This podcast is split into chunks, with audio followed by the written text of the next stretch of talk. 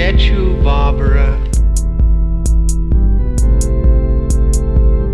They're coming for you.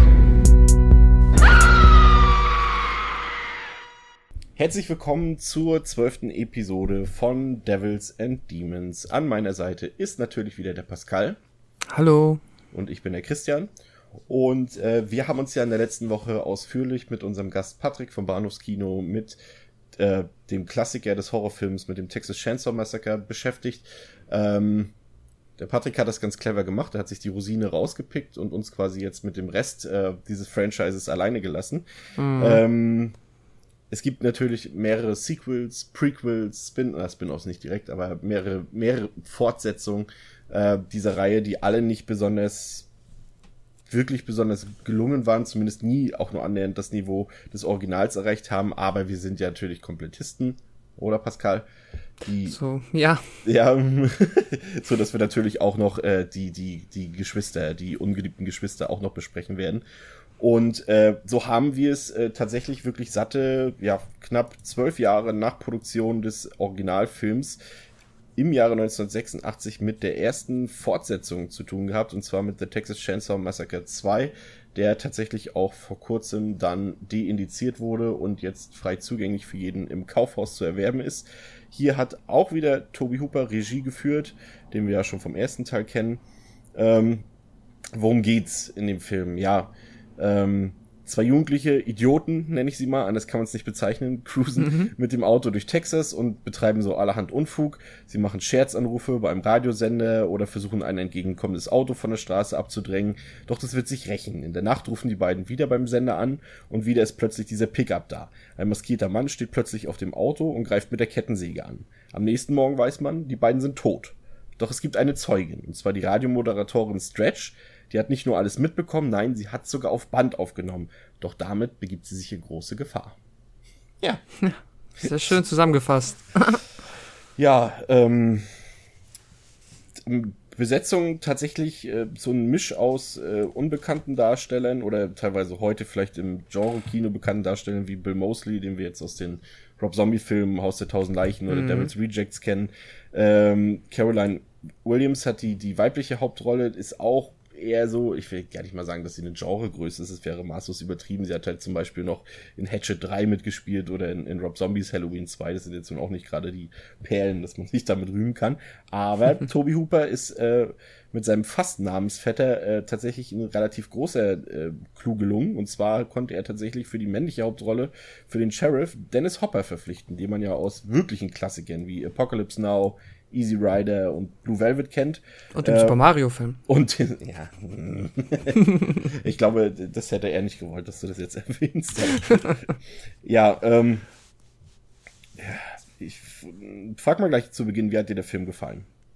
Um mal ähm, die Claims abzustecken, weil ich weiß ja. tatsächlich nicht, wie er dir gefallen hat. Äh, nicht so gut. Eher gar nicht gut. Ich fand, ähm, können wir auch direkt erwähnen, das ist jetzt ja ein Film, der vom Stil sehr anders ist als der erste. Der Tobi Hooper hat das ja auch bewusst so inszeniert, dass er jetzt diesmal ja eine, wie er es genannt hat, schwarze Komödie aus dem Stoff machen wollte. Und ähm, meiner Meinung nach ist das halt überhaupt nicht gelungen. Das ist, glaube ich, so mein Hauptproblem. Und ja, Dennis Hopper, da musste ich tatsächlich auch erstmal so. Ich wusste das vorher nicht, habe den jetzt auch zum ersten Mal gesehen und dachte so, hm, okay, das ist interessant. Ähm, ja, aber das hat auch nicht viel rausgerissen. Ich mag den ja, oder ja, mochte ihn immer sehr. Ähm, und ja, hat jetzt hier leider auch wirklich überhaupt nichts an der Qualität des Films in, meiner Meinung nach verbessern können. Ähm, die, der Verleih oder der Publisher, ähm, das berühmte Canon Studio, die in den 80ern äh, ja quasi ja, man muss schon sagen, also die sind wirklich Kult. Also hier darf man es wirklich mal mhm. sagen, dieses Kultleben, was ja auch für Master of the Universe zum Beispiel zuständig war oder für viele Jean-Claude Van Damme und vor allem Chuck Norris-Filme. Selbst auch Stallone hat ja, hat ja ein paar Sachen mit Canon gemacht. Ich glaube sogar City Cobra müsste von Canon gewesen sein, wenn ich mich nicht ganz irre. Aber ich glaube, ich irre mich. Ich korrigiere mich jetzt schon mal. Ähm, und äh, die wollten eigentlich von Hooper eigentlich wirklich so ein Sequel haben, was eigentlich auch so den Ton trifft des Originals. Und mhm. sie haben also einen richtigen Horrorfilm erwartet und bekamen dann halt, wie du schon gesagt hast, diese schwarze Komödie. Und waren damit auch tatsächlich sehr unzufrieden. War jetzt auch in den Kinos ein ziemlicher Flop, aber wurde halt dann, ja, wurde tatsächlich auch hier wieder mehr oder weniger zu so einem hm, Guilty Pleasure Film für viele. Also da gehen die Meinungen tatsächlich so ziemlich auseinander. Viele Leute finden ihn richtig super. Es gibt sogar Leute, die finden ihn besser als das Original. Ähm, und äh, viele Leute, darunter gehören wir, die den eher nicht so begeistert aufgenommen haben. Ähm, die, die Dennis Hopper hat übrigens ähm, tatsächlich bis dann, wie du schon, jetzt wäre es tatsächlich sowieso gekommen, der Punkt mit Super Mario Brothers. bis Super Mario Brothers rauskam, hat er immer behauptet, dass äh, äh, Texas Chainsaw 2 sein mit Abstand schlechtester Film ist. Ja, das habe ich so erwartet. Ja, aber, aber wie, du, wie du schon gesagt hast, also auch tatsächlich mir hat der Film ähm, genau aus, aus diesem Grund nicht gefallen, dass es halt viel zu klamaukig ist und, und so auch so ein völlig übertriebener Humor ist so völlig überzogen, dass auch die Charaktere so größtenteils am Overacten sind und dass man mhm. da eigentlich nicht so richtig was ernst nehmen kann und das ist halt gerade schade. Wie gesagt, man muss ja nicht immer, es ist, ich will ja auch nicht von vielen Sachen äh, nicht immer wieder dasselbe sehen oder eine Neuauflage oder das einfach äh, einfach der Film nur noch mal mit anderen Schauspielern mit derselben Story gedreht wird und so weiter. Das kann ja schon Abwechslung bringen, auch mal eine andere Machart oder eine andere, auch ein anderer Tonfall. Aber das hier habe ich es wirklich so vermisst, weil Texas Chainsaw der erste ist halt für mich so ein richtig ernsthafter, dreckiger, böser Film und der wird für mich so ein bisschen durch diese Slapstick-Artigkeit schon fast so ein bisschen in den Dreck gezogen. Also man, zum Beispiel, wenn du jetzt die Freitag der 13. Film am Stück guckst, die haben natürlich ihre qualitativen Unterschiede, aber mhm. die kannst du so am Stück weggucken, so aus einem Guss, weil die so alle so irgendwie so zusammengehören, selbst bei den die passen zusammen, ne? Genau, und auch bei den Halloween-Filmen, auch bei Nightmare, obwohl da ja auch der Humor äh, deutlich, deutlich äh, nach oben gegangen ist in, in, im, im Verlauf der Reihe, aber halt auch schon im ersten Teil vorhanden war, aber hier halt so überhaupt nicht. Also es ist so wirklich ein komplett anderer Film, obwohl es auch um Leatherface und um, um, um seine Sippe geht, aber es ist halt was komplett anderes. Aber was mir gefallen hat, da wirst du mir vielleicht sogar zustimmen, ist tatsächlich noch die Eingangssequenz mit diesen beiden zwei Jugendlichen da und die da im Auto fahren und dann gekreuzt werden von dem Pickup von Leatherface. Ähm, und wie er dann mit der Kettensäge dann einfach mal so den Schädel abtrennt. Das fand ich eigentlich mhm. noch tatsächlich die beste Szene des Films. War eigentlich noch ganz gelungen.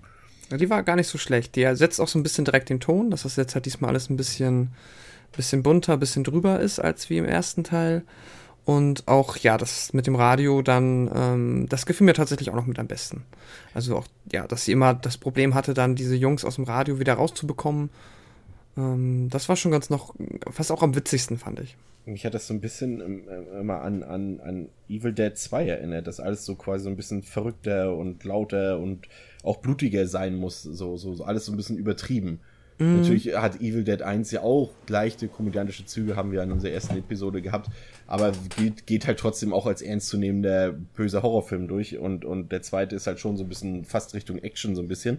Und das ist hier halt auch so ein bisschen, dass da auch immer ein paar One-Liner kommen und so ein paar Sprüche und sowas. Äh, ja, und auch, auch bestes Beispiel ist halt auch diese Szene, diese übertriebene, dieses Kettensägen-Duell zwischen Leatherface und, und, und der Figur von Dennis Hopper. Ja, das stimmt. Ach, auch, ich meine, auch ganz am Ende dieser, die Familie ist jetzt ja diesmal nicht mehr in dem Haus, sondern in dem, ähm, in so einem Freizeitpark, ich würde fast sagen Dungeon. Ja. Das, das, das ist, weiß ich, das wirkte halt, also die Essenszene wirkt wie in so einem Indiana Jones Dungeon irgendwie oder ja, total, total exorbitant überzogen und ähm, das ist halt ja ein komplett, komplett anderer Ton, den der Film da trifft. Und ich muss aber sagen, bezüglich diesen ganzen One-Linern und so, ich finde die halt alle leider überhaupt nicht lustig. Also ich mag das ja theoretisch und würde sowas auch gut finden, aber wo du gerade den Vergleich zu Evil Dead gebracht hast, ich finde da halt den ersten, der ist schon wesentlich witziger als jetzt hier der Versuch einer Action, einer Komödie. Weil ich mag die, also, nee. Den, ähm, hier den kleinen Bruder von ähm, Jet, von Leatherface, da gibt es ja diese, meiner Meinung nach, auch unheimlich lange Szene, wo er dann im Radio da auftaucht und ähm, sich immer aus Spaß mit einem ähm, mit einem Kleiderbügel, den er heiß macht, dann am Kopf kratzt ja. und das ist alles so, äh, ich finde den nicht cool.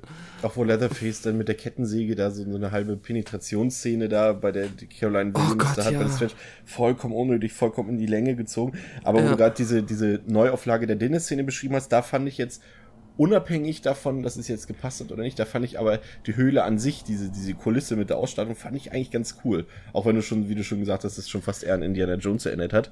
Aber das, das fand ich noch okay. Cool gemacht schon, cool aussehen tut's an sich auch, nur erwartet man sowas oder ja, passt das halt überhaupt nicht mehr zum ersten.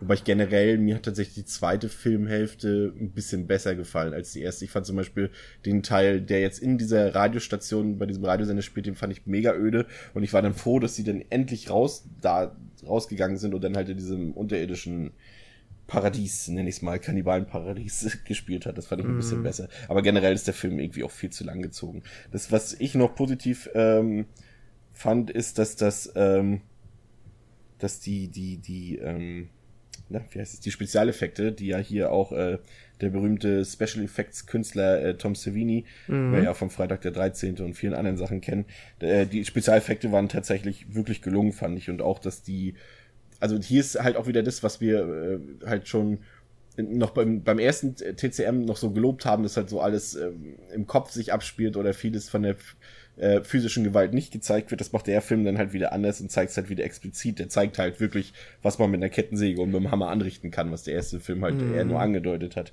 Ja, aber ansonsten. Äh, apropos Hammer, was ja eigentlich auch noch vielleicht erwähnenswert ist, ist, dass sie halt ja wirklich bei dieser Dinner-Szene auch nochmal ganz explizit den Teil mit dem Großvater nachgedreht haben. Dass sie halt wieder ihren Kopf über den Eimer hängen und er wieder genau diese gleiche Szene versucht mit dem Hammer halt ihr den Kopf einzuschlagen. Ähm, ja, da, das konnte ich auch so schwer einschätzen, fand ich auch so, hm, okay. Ja, ist halt auch komisch, er, er, versucht auf der einen Seite komplett anders zu sein, aber macht dann trotzdem wieder Referenzen, so im Sinne ja. von, ah, ja, dann können wir vielleicht doch den, denen auch noch ein bisschen Fanservice, so als man damals halt, davon noch nicht gesprochen hat wahrscheinlich, aber. Hm, als wäre es halt so eine Parodie. Was man ja auch noch mal zumindest erwähnen muss, ist, dass der, ähm, der Vater oder beziehungsweise der Koch ist, also hattest du ja eigentlich schon erwähnt, das ist der, nee, glaube ich gar nicht. Der Jim Cedo genau, ist der gleiche ist Darsteller dabei, wie ja. aus dem ersten. Der einzige Darsteller, der in beiden Filmen mitspielt. Ähm, und noch ein letzter Kritikpunkt, weil das fand ich auch ein bisschen schade, im Gegensatz zum ersten, wo dann halt die, ähm, das, ja, Main Girl halt mehr oder weniger halt am Ende selber entkommt, ist es dann hier so ein Damsel in Distress-Szenario, wo sie halt dann irgendwie reinstolpert, dann da gefangen genommen wird und am Ende ja halt Dennis Hopper sie mehr oder weniger in seiner Massakerart da rettet. Ja, das stimmt. Ich gebe dem Film zweieinhalb von fünf Sternen. Mm, ich habe dem zwei gegeben. Geht völlig in Ordnung. Wie gesagt, also ich werde einfach nicht warm mit dem Film. Ich, ich habe immer so, ich denke, wenn ich den so einleg, so, ach komm, vielleicht mhm. wird es diesmal gut, aber es, es geht einfach nicht, es überträgt sich einfach nicht auf mich. Das, also, ja. ich, der gibt mir nichts, der Film. Ähm, für mich dann tatsächlich auch zum ersten Mal ist dann, also zum ersten Mal gesehen worden ist dann der 1990 veröffentlichte dritte Film der Reihe, Leatherface. Ähm, der von Regisseur Jeff äh, Burr oder Burr ähm, gedreht wurde, der halt hauptsächlich so mit äh, anderen Horror-Sequels nicht mal bekannt geworden ist, halt Pumpkinhead 2, zum Beispiel Puppet Master 4 und 5, sagt schon vieles aus, wenn wir den vierten und den fünften drehen das, oder Stepfather 2, ähm, aber dafür hat er zumindest eine etwas bessere Besetzung, man hat den, ja, der, ist ja wirklich ein, ich fange jetzt neulich mal an, cool zu sagen, ich, irgendwo hatten wir letztlich, ich glaube, die, genau, seit, seitdem die, die Rocket Beans bei Kino Plus diese Kultsendung hatten, ah, ja. seitdem muss ich dauernd Kult sagen, weil ich seitdem irgendwie anders über den Begriff nachdenke, als ich ihn vorher verwendet habe. Und jetzt ist bei mir plötzlich alles Kult. Deswegen äh, Horror-Kultdarsteller Ken Forey, den man auch aus Dawn of the Dead kennt oder von Rob Zombie-Film und ein echter Hollywood-Star, zumindest aus heutiger Sicht, Vigo mhm. Mortensen aus Herr der Ringe, History of Violence, The Road und vielen anderen tollen Filmen. Guter Schauspieler. Ähm, ist schon mal eine Besetzung. Gut, damals war es halt noch nicht so, aber aus heutiger Sicht ist es schon, schon nice, ihn da zu sehen. Ja, ja und ich meine, er war ja auch damals schon ein guter Schauspieler und hatte die Ausstrahlung in dem Sinne. Absolut. Sollte man meinen, kann es dem Film nicht schaden. Richtig, hat es für mich auch nicht. Aber dazu gleich. Ja. Ähm, worum geht's? Also Ryan und Michelle, also die zwei ähm, ja mehr oder weniger Hauptfiguren des Films, die verreisen halt von Kalifornien nach Florida und erleben auf ihrer Reise ziemlich unheimliche Dinge, zum Beispiel, dass sie, dass sie Zeuge einer Aushebung eines Massengrabes durch die Polizei werden oder dass sie merkwürdige Leute an einer merkwürdigen Tankstelle kennenlernen und irgendwann mhm. platzt dann auch noch der Reifen auf offener Straße und dann ist da plötzlich eine finstere, maskierte Gestalt mit einer Kettensäge, die auf die beiden losgeht und der Horror ist auch schon perfekt. Ähm, ja, hier ist tatsächlich das Interessante, dass äh, der Jeff Burr äh, tatsächlich eine ganz andere Vision von dem Film hatte. Also es ist äh, so, dass, ähm, dass, äh, dass in der letztlich veröffentlichten Schnittfassung ist seine Vision überhaupt nicht mehr zu erkennen. Es gibt dann halt auch diese Fassung, die man überall sehen kann, diese Kinofassung, ähm, die extrem zerschnibbelt wurde und auch die Unrated-Fassung, die ist zwar ein bisschen länger und hat ein bisschen mehr Gewaltspitzen, aber sie ist halt auch immer noch nicht seine, sag ich mal, seine Unrated-Fassung oder sein Director's Cut. Da fehlt halt wirklich vieles, was rausgeschnitten wurde, auch aus, aus der Skriptidee, die halt wirklich viel äh, krassere und explizitere Gore-Szenen hat. Und man merkt halt schon, dass es da halt Differenzen gab mit dem Studio und mit dem Regisseur, dass zum Beispiel Jeff Burr ursprünglich beim Produktionsstart gefeuert wurde und äh, man hat dann versucht, einen Ersatzregisseur zu finden und es gab keinen und dann hat man äh, Jeff Burr reaktiviert. Das sagt eigentlich schon vieles aus. Das sagt mhm. vieles darüber aus, äh, wie man mit Menschen in, in, im Filmbusiness umgeht, aber es sagt auch vielleicht nicht so viel Gutes über den Charakter von Jeff Burr aus, dass er sich dann wirklich wahrscheinlich verzweifelt dann wieder an diesen Ast geklammert hat. Das ist jetzt auch nicht gerade was, was positiv für einen Charakter spricht. Nee, das stimmt. Ja, und äh, der Film musste dann halt elfmal ins Editing und, und immer mehr verlor er alles von seiner ursprünglichen Vision und äh, ja, es gab dann wohl mehrfach schon Anfragen oder es gab auch mal ein paar Interviews, wo dann angesprochen wurde, ja, könnte nicht vielleicht da noch eine Director's Cut kommen und so. Und da wurde sofort abgeschmettert, dass ähm, New Line Cinema die Szenen alle geschrottet hat. Die werden wir also nie wieder zu Gesicht bekommen, ja. Das ist sehr gut. oh Mann ja, tatsächlich hat man übrigens, äh, Newland Cinema hatte ja, hatte ja die Rechte an der Nightmare on Elm Street Reihe und die wollten halt tatsächlich aus, aus dem ähm, Texas Chainsaw Franchise wirklich eine, eine richtige Reihe etablieren, wie halt auch Nightmare on Elm Street. Aber mhm. das ist halt äh, grandios daneben gegangen mit diesem Film. Äh, wie hat er dir gefallen? Auch nicht gut. Wird heute nicht der miese Peter sein, aber ähm, naja, von ein paar Ausnahmen abgesehen. Ähm, ja, nee, ich fand ähm, die Geschichte am Anfang und so bis zum Mittelteil recht verwirrend. Beziehungsweise es gab in der Mitte gibt es so eine Phase, wo die beiden dann ja diesen Unfall haben und draußen rumlaufen und dann den Ken Hoey, ne, Ken Forey treffen. Und dann kommen dann noch andere Figuren dazu. Eine steht hier in der Besetzung nur als Mädchen. und da, da, da habe ich zwischenzeitlich echt so gedacht, weil es ja auch so eine dunkle Waldszene wieder war. Und ich dachte so, ich verstehe nichts mehr wer seid ihr alle? Nun gut. Und dann ging es dann irgendwann in das Haus und das fand ich wieder ein bisschen, ja, da, da wurde es angenehmer, da konnte man sich das wieder, also konnte ich das wieder ein bisschen genießen. Da hat auch dann Vigo Mortensen ja nochmal einen größeren Auftritt und ähm, ja, hat das ganz, ganz gut umgesetzt, würde ich sagen. Bisschen kitschig fand ich halt diese, diese äh, komische goldene Kettensäge. Oh Gott, ja. Ähm, die Vigo dann, oder Tex heißt er ja im Film, dann Leatherface gibt. Tja, und was halt mich auch total gestört hat, ist jetzt, also das hat ja überhaupt nichts mehr mit der Familie zu tun, wenn du weißt, was ich meine. Ja, ja. So, das ist jetzt da komplett, das ist ja alles anders. So, Laserface gibt's noch, aber alle anderen sind anders. so, das ist ja sehr seltsam gewesen. Ja, und die, die Figuren sind halt auch alle so komplett nervig und also sowohl die, die guten als auch die bösen Figuren sind halt alle so, laden irgendwie nicht zum Mitfiebern ein, so richtig. Mhm. Ähm, ich fand ihn tatsächlich gar nicht schlecht. Also ich fand ihn sogar ziemlich nett, weil er erstmal, der ist jetzt wirklich in eine andere Richtung auch wieder gegangen. Mhm. So eher in Richtung Slasher, in so einem reinrassigen Slasher. Ähm, und, und das fand ich eigentlich ganz gut. Er hat auch viele, viele so atmosphärische Szenen. Ich fand zum Beispiel gerade diese so relativ am Anfang, wo sie halt dann da am Straßenrand äh, Zeuge werden, wie da halt diese Leichen aus dem Grab ausgegraben werden und gefunden werden. So diese, dass halt auch mal so viele Nachtszenen und viel Dunkelheit zu sehen war. Das fand ich ganz cool. Ähm, Ken Forey fand ich cool mit dieser in seiner Survivor-Rolle da. Das hat er eigentlich ganz cool gespielt. Und ja, auch dass, dass die Figuren zwar alle doof sind und mir auch nicht gefallen haben, aber ich fand zumindest ganz gut, dass die klar, aus heutiger Sicht wissen wir natürlich auch, wenn wir den zum ersten Mal gucken, okay, diese Figur ist ein bisschen strange und da passiert noch irgendwas mit und so weiter. Aber es war jetzt zumindest nicht ganz so offensichtlich, dass die Figuren nicht so obvious sind, wie man denkt am Anfang. Mhm. Ähm, ja, also ich fand die Stimmung ganz gut, alles sehr düster, ein bisschen dunkel. Fast, woran ich sofort denken musste, war, ähm, als wir bei Phenomena doch über die Musik viel geredet hatten, äh, ist es bei diesem Film, hat mich das sofort an Argento erinnert.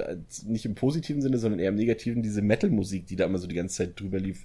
Ist es aufgefallen? Ja, ja, klar. Das ist definitiv hier auch ein Stilmittel, als, oder ein versuchtes Stilmittel gewesen, ja. Fandest du es gut? Oder eher nicht? Mm, schwierig. Äh, ich muss sagen, fast neutral. Also ich, mich, ich, mich hat es nicht gestört, aber ich hat auch nichts aufgewertet. Das, das ja. Aber man, man hat immer so das, was ich vorhin gesagt hatte, dass halt diese, diese ganzen Rumschnibbeleien und das ganze Editing und so, man merkt halt, gerade wenn es dann doch mal etwas in explizitere Gewalt gehen könnte, merkt man Mhm. sofort, dass die Kamera dann abblendet oder dass dann einfach das einfach der nächste Schnitt kommt, wo es dann weitergeht in der Handlung, dass dann oder ja, ist komisch, ne? Man hat immer so das Gefühl, eine, eine, eine gekürzte Version zu sehen, selbst wenn man die offiziell ungekürzte guckt. Das wirkt alles so ein bisschen abgehackt, als wenn nur einer gesagt hat, nee, das dürfen wir jetzt nicht zeigen, mach mal schnell die Kamera aus, so wirkt es. Und dann, dann gibt's so ein kleines Making-of, was sie mir angeguckt haben, da sieht man halt, was sie eigentlich gedreht haben, zumindest. Jetzt nicht, nicht, nicht das, was auf dem was, was letztendlich wirklich gefilmt wurde, das ist ja alles weg, aber halt so, so mit diesen B-Roll-Kameras, wo dann halt gefilmt wird, wie gefilmt wird. Und Ja. da, da sieht man halt schon ein paar Sachen, wenn zum Beispiel die, die, ich glaube, das ist der, der Mann oder die Frau, Ryan oder Michelle, die dann da am Baum hängt und wo er dann sie in der Mitte durchteilt, das ist dann halt schon ein bisschen klar zu sehen gewesen, dass die Szene expliziter war, aber da gab es auch technische Probleme bei, dass sie nicht genau wussten, wie sie das filmen sollten und das hat alles mit dem, mit dem, mit dem Make-up und so nicht hingehauen. Ja, irgendwie alles so ein bisschen verschenkt, fand ich irgendwie so. Äh, mir hat tatsächlich, du hast ja gesagt, dass dir das im Haus ein bisschen besser gefallen hat, ne? Mm, ja. Da, da widerspreche ich jetzt mit meiner Okay. persönlichen Meinung. Ich fand es tatsächlich nicht. Ich fand wieder, dass es so eine, so, das ist dann fast ein bisschen schon ein Vorläufer von Torture-Porn gewesen. Also jetzt nicht so explizit natürlich, aber so diese ganze Folter-Dinner-Sequenz, die fand ich irgendwie total langweilig und uninteressant. Also da, da, da, da dachte ich im Moment, oh, jetzt geht der Film so weiter, wieder dasselbe, wieder Dinner-Szene und so. Und, und das hat mich dann so ein bisschen gestört. Aber Ja, kann man natürlich I- anders sehen. Also. Ich, nicht, dass ich es gut fand. Ich fand ja den ganzen Film nicht gut, aber da konnte ich halt dann so dem, was da passiert, ein bisschen entspannter folgen. Und ähm, ja, ich fand auch dann die Idee mit dem Mädchen zumindest ein bisschen creepy. Wobei, da, da frage ich mich tatsächlich auch, wie sie das dann gemacht haben am Dreh. Ob sie das hinbekommen haben, dass die quasi nicht wirklich rafft, was sie da dreht. Ähm, ja, aber nee, gut war es auch nicht mehr. Aber ich fand es angenehmer zu gucken, sagen wir es mal so. Und was natürlich richtig krass ist, was dann halt auch so irgendwie da, da gibt es auch widersprüchliche Meinungen zu, ob es halt im Skript drin stand oder nicht. Angeblich wohl war es nicht so ursprünglich vorgesehen. Ähm, aber das gab dann wohl irgendwelche Test-Screenings und die sind dann wohl ein bisschen negativ angekommen, was so die Figurenkonstellation der Überlebenden und wer dann am Ende noch wieder auftaucht und wer nicht angeht. Und dann hat man das dann irgendwie wieder umgeschnitten und nochmal gab es auch ein paar Nachdrehs und so. Und dann tauchen auf Ende eigentlich Figuren auf, wo du eigentlich schon fest damit gerechnet hast, dass sie tot sind. Und es eigentlich quasi klar ist, dass sie tot sind, und dann tauchen sie auf einmal wieder auf. Nur um irgendwie, ja, keine Ahnung, dem Zuschauer ein besseres Gefühl zu geben. Also ich fand es irgendwie ein bisschen komisch, obwohl der ganz Schluss, der richtige Schluss am Ende, dann ähm, hat mir eigentlich ganz gut gefallen, ja.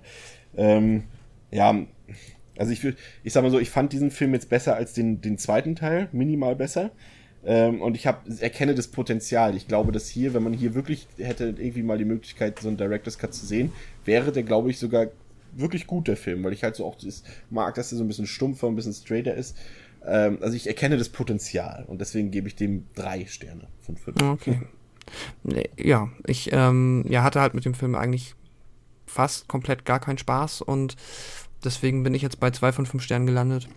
Ähm, ja, hat mir nicht viel gegeben. Mich hat es halt auch wirklich sehr gestört, dass sie einfach gesagt haben, scheiß darauf, was die Familie irgendwie in den ersten zwei Teilen war, wir machen es einfach komplett neu und alles ist jetzt ganz anders. Das war irgendwie komisch. Ich hatte auch gar nicht mehr das, ja, nicht mehr so das, das hat sich auch nicht mehr so nach Texas angefühlt. Das war halt so komplett anders irgendwie. Dann, dann sei froh, dass du nicht den vierten Film gesehen Ja, hast. das muss ich dazu sagen, das ist nämlich der heute einzige Film, den wir dann nicht mehr besprochen haben, weil ähm, ich dann zu den, ja, zu, quasi zu den neueren Filmen springen wollte, nachdem mich dieser schon so äh, traurig hinterlassen hat. Ja, dann red ich mal ein bisschen kurz drüber. Mhm. Ähm, also äh, 1994 kam ähm, The Return of the Texas Chainsaw Massacre raus oder auch bekannt als The New Generation. Ähm, Regie geführt hat hier Kim Henkel, das ist einer der Co-Autoren, also der hat zusammen mit Toby Hooper damals den Original TCM geschrieben.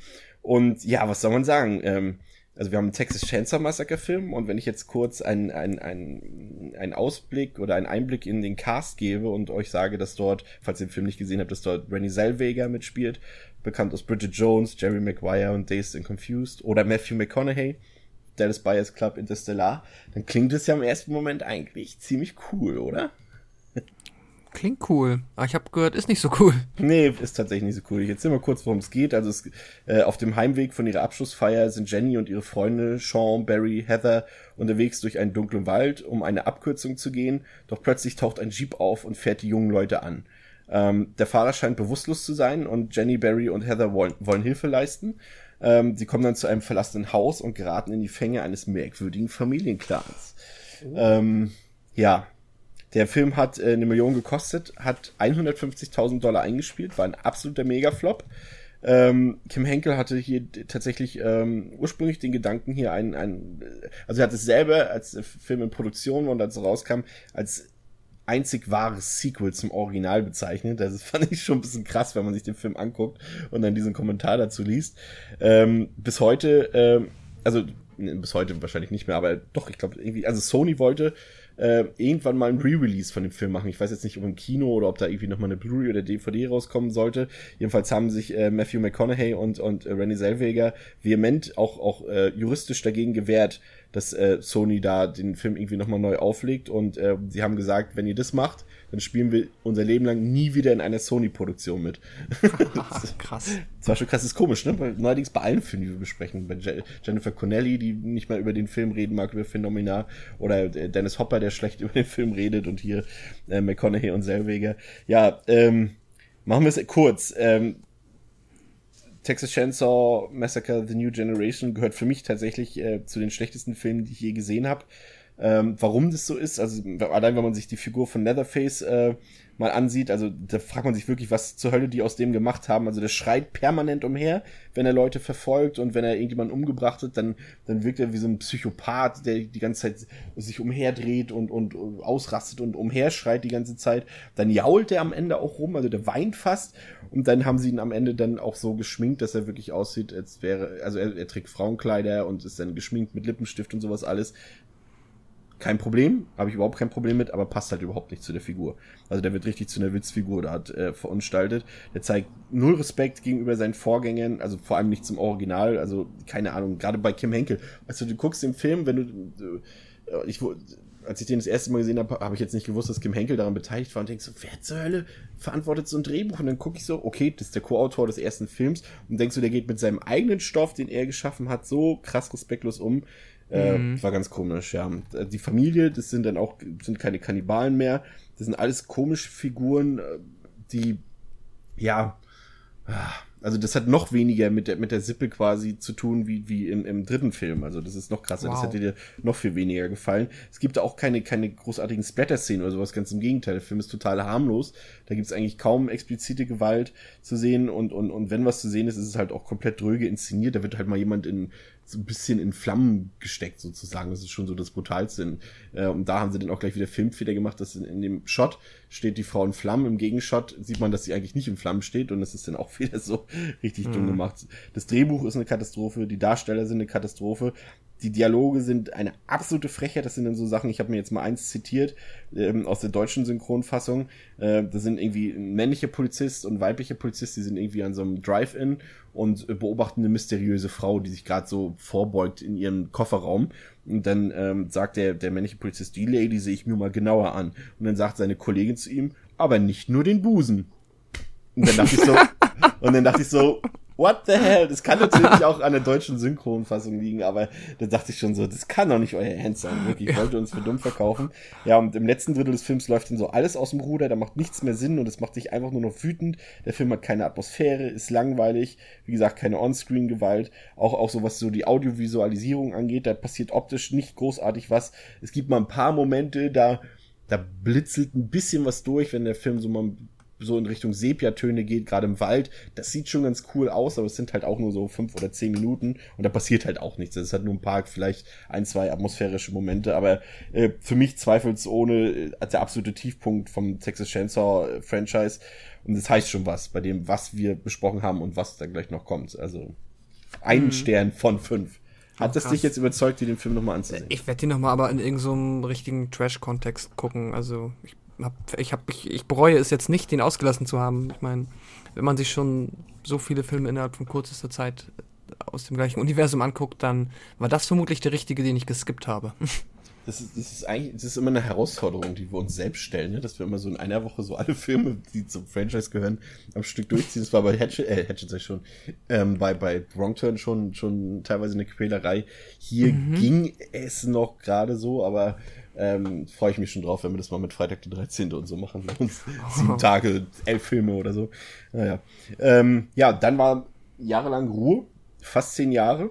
Mhm. Und dann hat sich ähm, Michael Bays Produktionsstudio Platinum Dunes ähm, überlegt, jetzt wäre es doch mal an der Zeit, ein Remake zu drehen von diesem Film. Was jetzt erstmal so klingt, oh, nicht schon wieder, war halt damals wirklich so, wenn ich mich so richtig erinnere, von dieser ganzen Welle an Remakes, die wir in den letzten 10, 15 Jahren bekommen haben, war das halt einer der allerersten. Also da hat man mm. noch nicht gestöhne gesagt, oh nein, wie können die nur? Na gut, das vielleicht schon, aber nicht so, nicht so dieses, oh, nicht den Film auch noch so in dem Sinne. Das war halt da wirklich noch was, was Frisches und was Neues. Und ja, also Michael B. Äh, produziert. Ähm, Regisseur ähm, tatsächlich ein Deutsch-Amerikaner, Markus Nispel oder Marcus Nispel, ähm, der dann später tatsächlich der eigentlich nur Remix gemacht hat. Er hatte irgendwann nochmal so ein, wie ist denn der Film nochmal? Last Exitus oder irgendwie so? Der hat irgendwie noch so ein, vor ein paar, ein, zwei Jahren nochmal so einen anderen Horrorfilm gemacht, aber ansonsten hat er noch das Freitag der 13. Remake gemacht und das Conan Remake. Jetzt auch nicht unbedingt Qualitätsfilme. Ähm, worum geht's? Ähm, fünf junge Leute sind auf dem Weg zu einem Konzert der Band Leonard Skinnert Unterwegs treffen sie eine verwirrte Anhalterin, die sich im Auto der Freunde wie aus dem Nichts selbst hinrichtet. Auf der Suche nach Hilfe wird die Angelegenheit jedoch nicht besser, denn sowohl die ländlichen Einwohner als auch der vermeintliche Sheriff wollen nicht so wirklich helfen. Und dann ist da natürlich noch wieder ein maskierter Riese mit einer Kettensäge. Oh ja. Ja. Ähm, Besetzung kann man eigentlich erstmal jetzt keine Superstars mit bei, aber aus damaliger Sicht keine Superstars. Gut, sind es auch bis heute nicht wirklich, aber so richtig meckern kann man eigentlich nicht, oder? Nö, das ist äh, eigentlich, also ich kenne auch die wenigsten, Jessica Biel offensichtlich. Ähm, das ist ein Name, der bekannt ist. Ähm, ja, aber jetzt nicht keine so Schauspieler, wo man sagt, huch, was macht der denn da? Das stimmt, ja. Jessica Biel, obwohl bei der habe ich das damals wirklich gedacht, weil ich habe damals, muss ich zugeben, nachmittags nach der Schule auf Vox 16 Uhr eine himmlische Familie. Mhm. Äh, da habe ich trotz meiner meine meine äh, unreligiösen Erziehung und meiner unreligiösen äh, Art ähm, trotzdem gerne geguckt und da hat sie ja noch dieses schüchterne Mädchen gespielt und dann auf einmal muss sie es mit Leatherface aufnehmen. Das war für mich schon eine kleine Überraschung. Ansonsten, ich weiß nicht, ob dir aufgefallen ist, Erika Learson spielt wieder mit, die wir schon in Wrong Turn 2 zum Beispiel hatten. Ja, doch, klar. Da habe ich auch nochmal reingeguckt, da ist mir aufgefallen, dass die jetzt auch seit drei Jahren gar nichts mehr macht, obwohl sie noch so jung ist. Naja. Mhm vielleicht, ja, weiß nicht, können ja auch irgendwas familiäres, Familie gegründet oder irgendwas, vielleicht jemanden geheiratet oder sowas. Oder reich. Oder vielleicht einfach aufgehört. Ne, reich, ja, weiß ich nicht. Ich weiß leider nicht, wie viel man so in, in diesem B-Sektor verdient, ob man sich damit ein Lebensamt machen kann. Weil ansonsten, wir warten mal noch ein paar Jahre ab, ob sie dann hier auf irgendwelchen Conventions rumtingelt. Das kann natürlich auch sein. Spätestens dann wissen wir, dass es nicht Blair Witch 2 hat sie ja auch noch gemacht. Stimmt, auch ein Klassiker.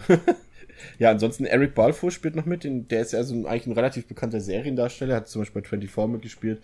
Aber halt auch bei vielen, ich glaube, bei, war es bei One Tree Hill oder bei OC California irgendwie auch noch. Also der ist auch öfter in Serien zu sehen. Und äh, ja, noch so ein halber, sag ich mal, Hollywood, na, Star vielleicht nicht, aber schon eine, eine Größe in Hollywood gewesen. Ali äh, Ermey aus, aus Full Metal Jacket oder Apocalypse Now, der spielt hier den ähm, Sheriff Hoyt. Ah, fuck, okay, ja klar. Jetzt wusste ich auch, ich kannte halt, die Filme kenne ich schon länger, aber ich habe jetzt echt zum ersten Mal erst die Assoziation zu Full Metal Jacket ähm, ja. gezogen. Ja, klar. Also wenn da ist er ja so reingerutscht als eigentlich gar kein richtiger Schauspieler und wurde genau. dann dadurch erst einer, ne? Genau. Also wenn, wenn eine Autorität ausstrahlen kann, dann der gute Mann. Definitiv. ja, ähm,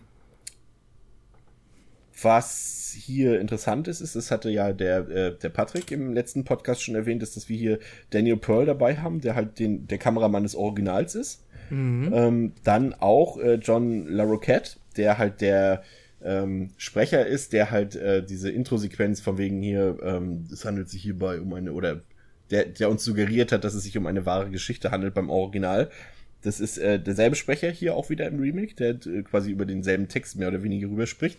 Was ich interessant fand, ähm, war, dass die deutsche, ich habe leider den Namen jetzt nicht mehr auf die Schnelle äh, rausgegoogelt, aber es ist auf jeden Fall der Sprecher, der passenderweise in Deutschland äh, größtenteils dafür bekannt ist, die Filmfälle äh, zu besprechen von Aktenzeichen XY ungelöst, also der quasi auch- der Offsprecher, der über die Ah. Filmfälle rüberredet. Das hat so thematisch gepasst, weil man, äh, vielleicht haben sich das dabei auch gedacht, wenn hier einer von authentischen äh, ähm, Verbrechen redet, dann können wir auch gleich seine Stimme nehmen, so in dem Sinne. Ja, klar.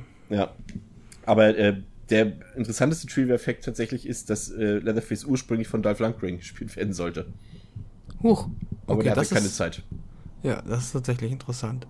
Wobei es an sich ja gepasst hätte. Der ist sehr groß, der ist äh, sehr muskulös. Wobei auf der anderen Seite jetzt nicht unbedingt passt, weil ich assoziiere jetzt, ich weiß nicht, wie es bei dir ist, aber mit Leatherface auch immer so ein bisschen so einen eher kurvigen, pummeligen Typen. Also es ist jetzt für mich jetzt nicht kein so ein Schrank. In dem Sinne schon einer, der eher kräftig ist. So in dem Sinne.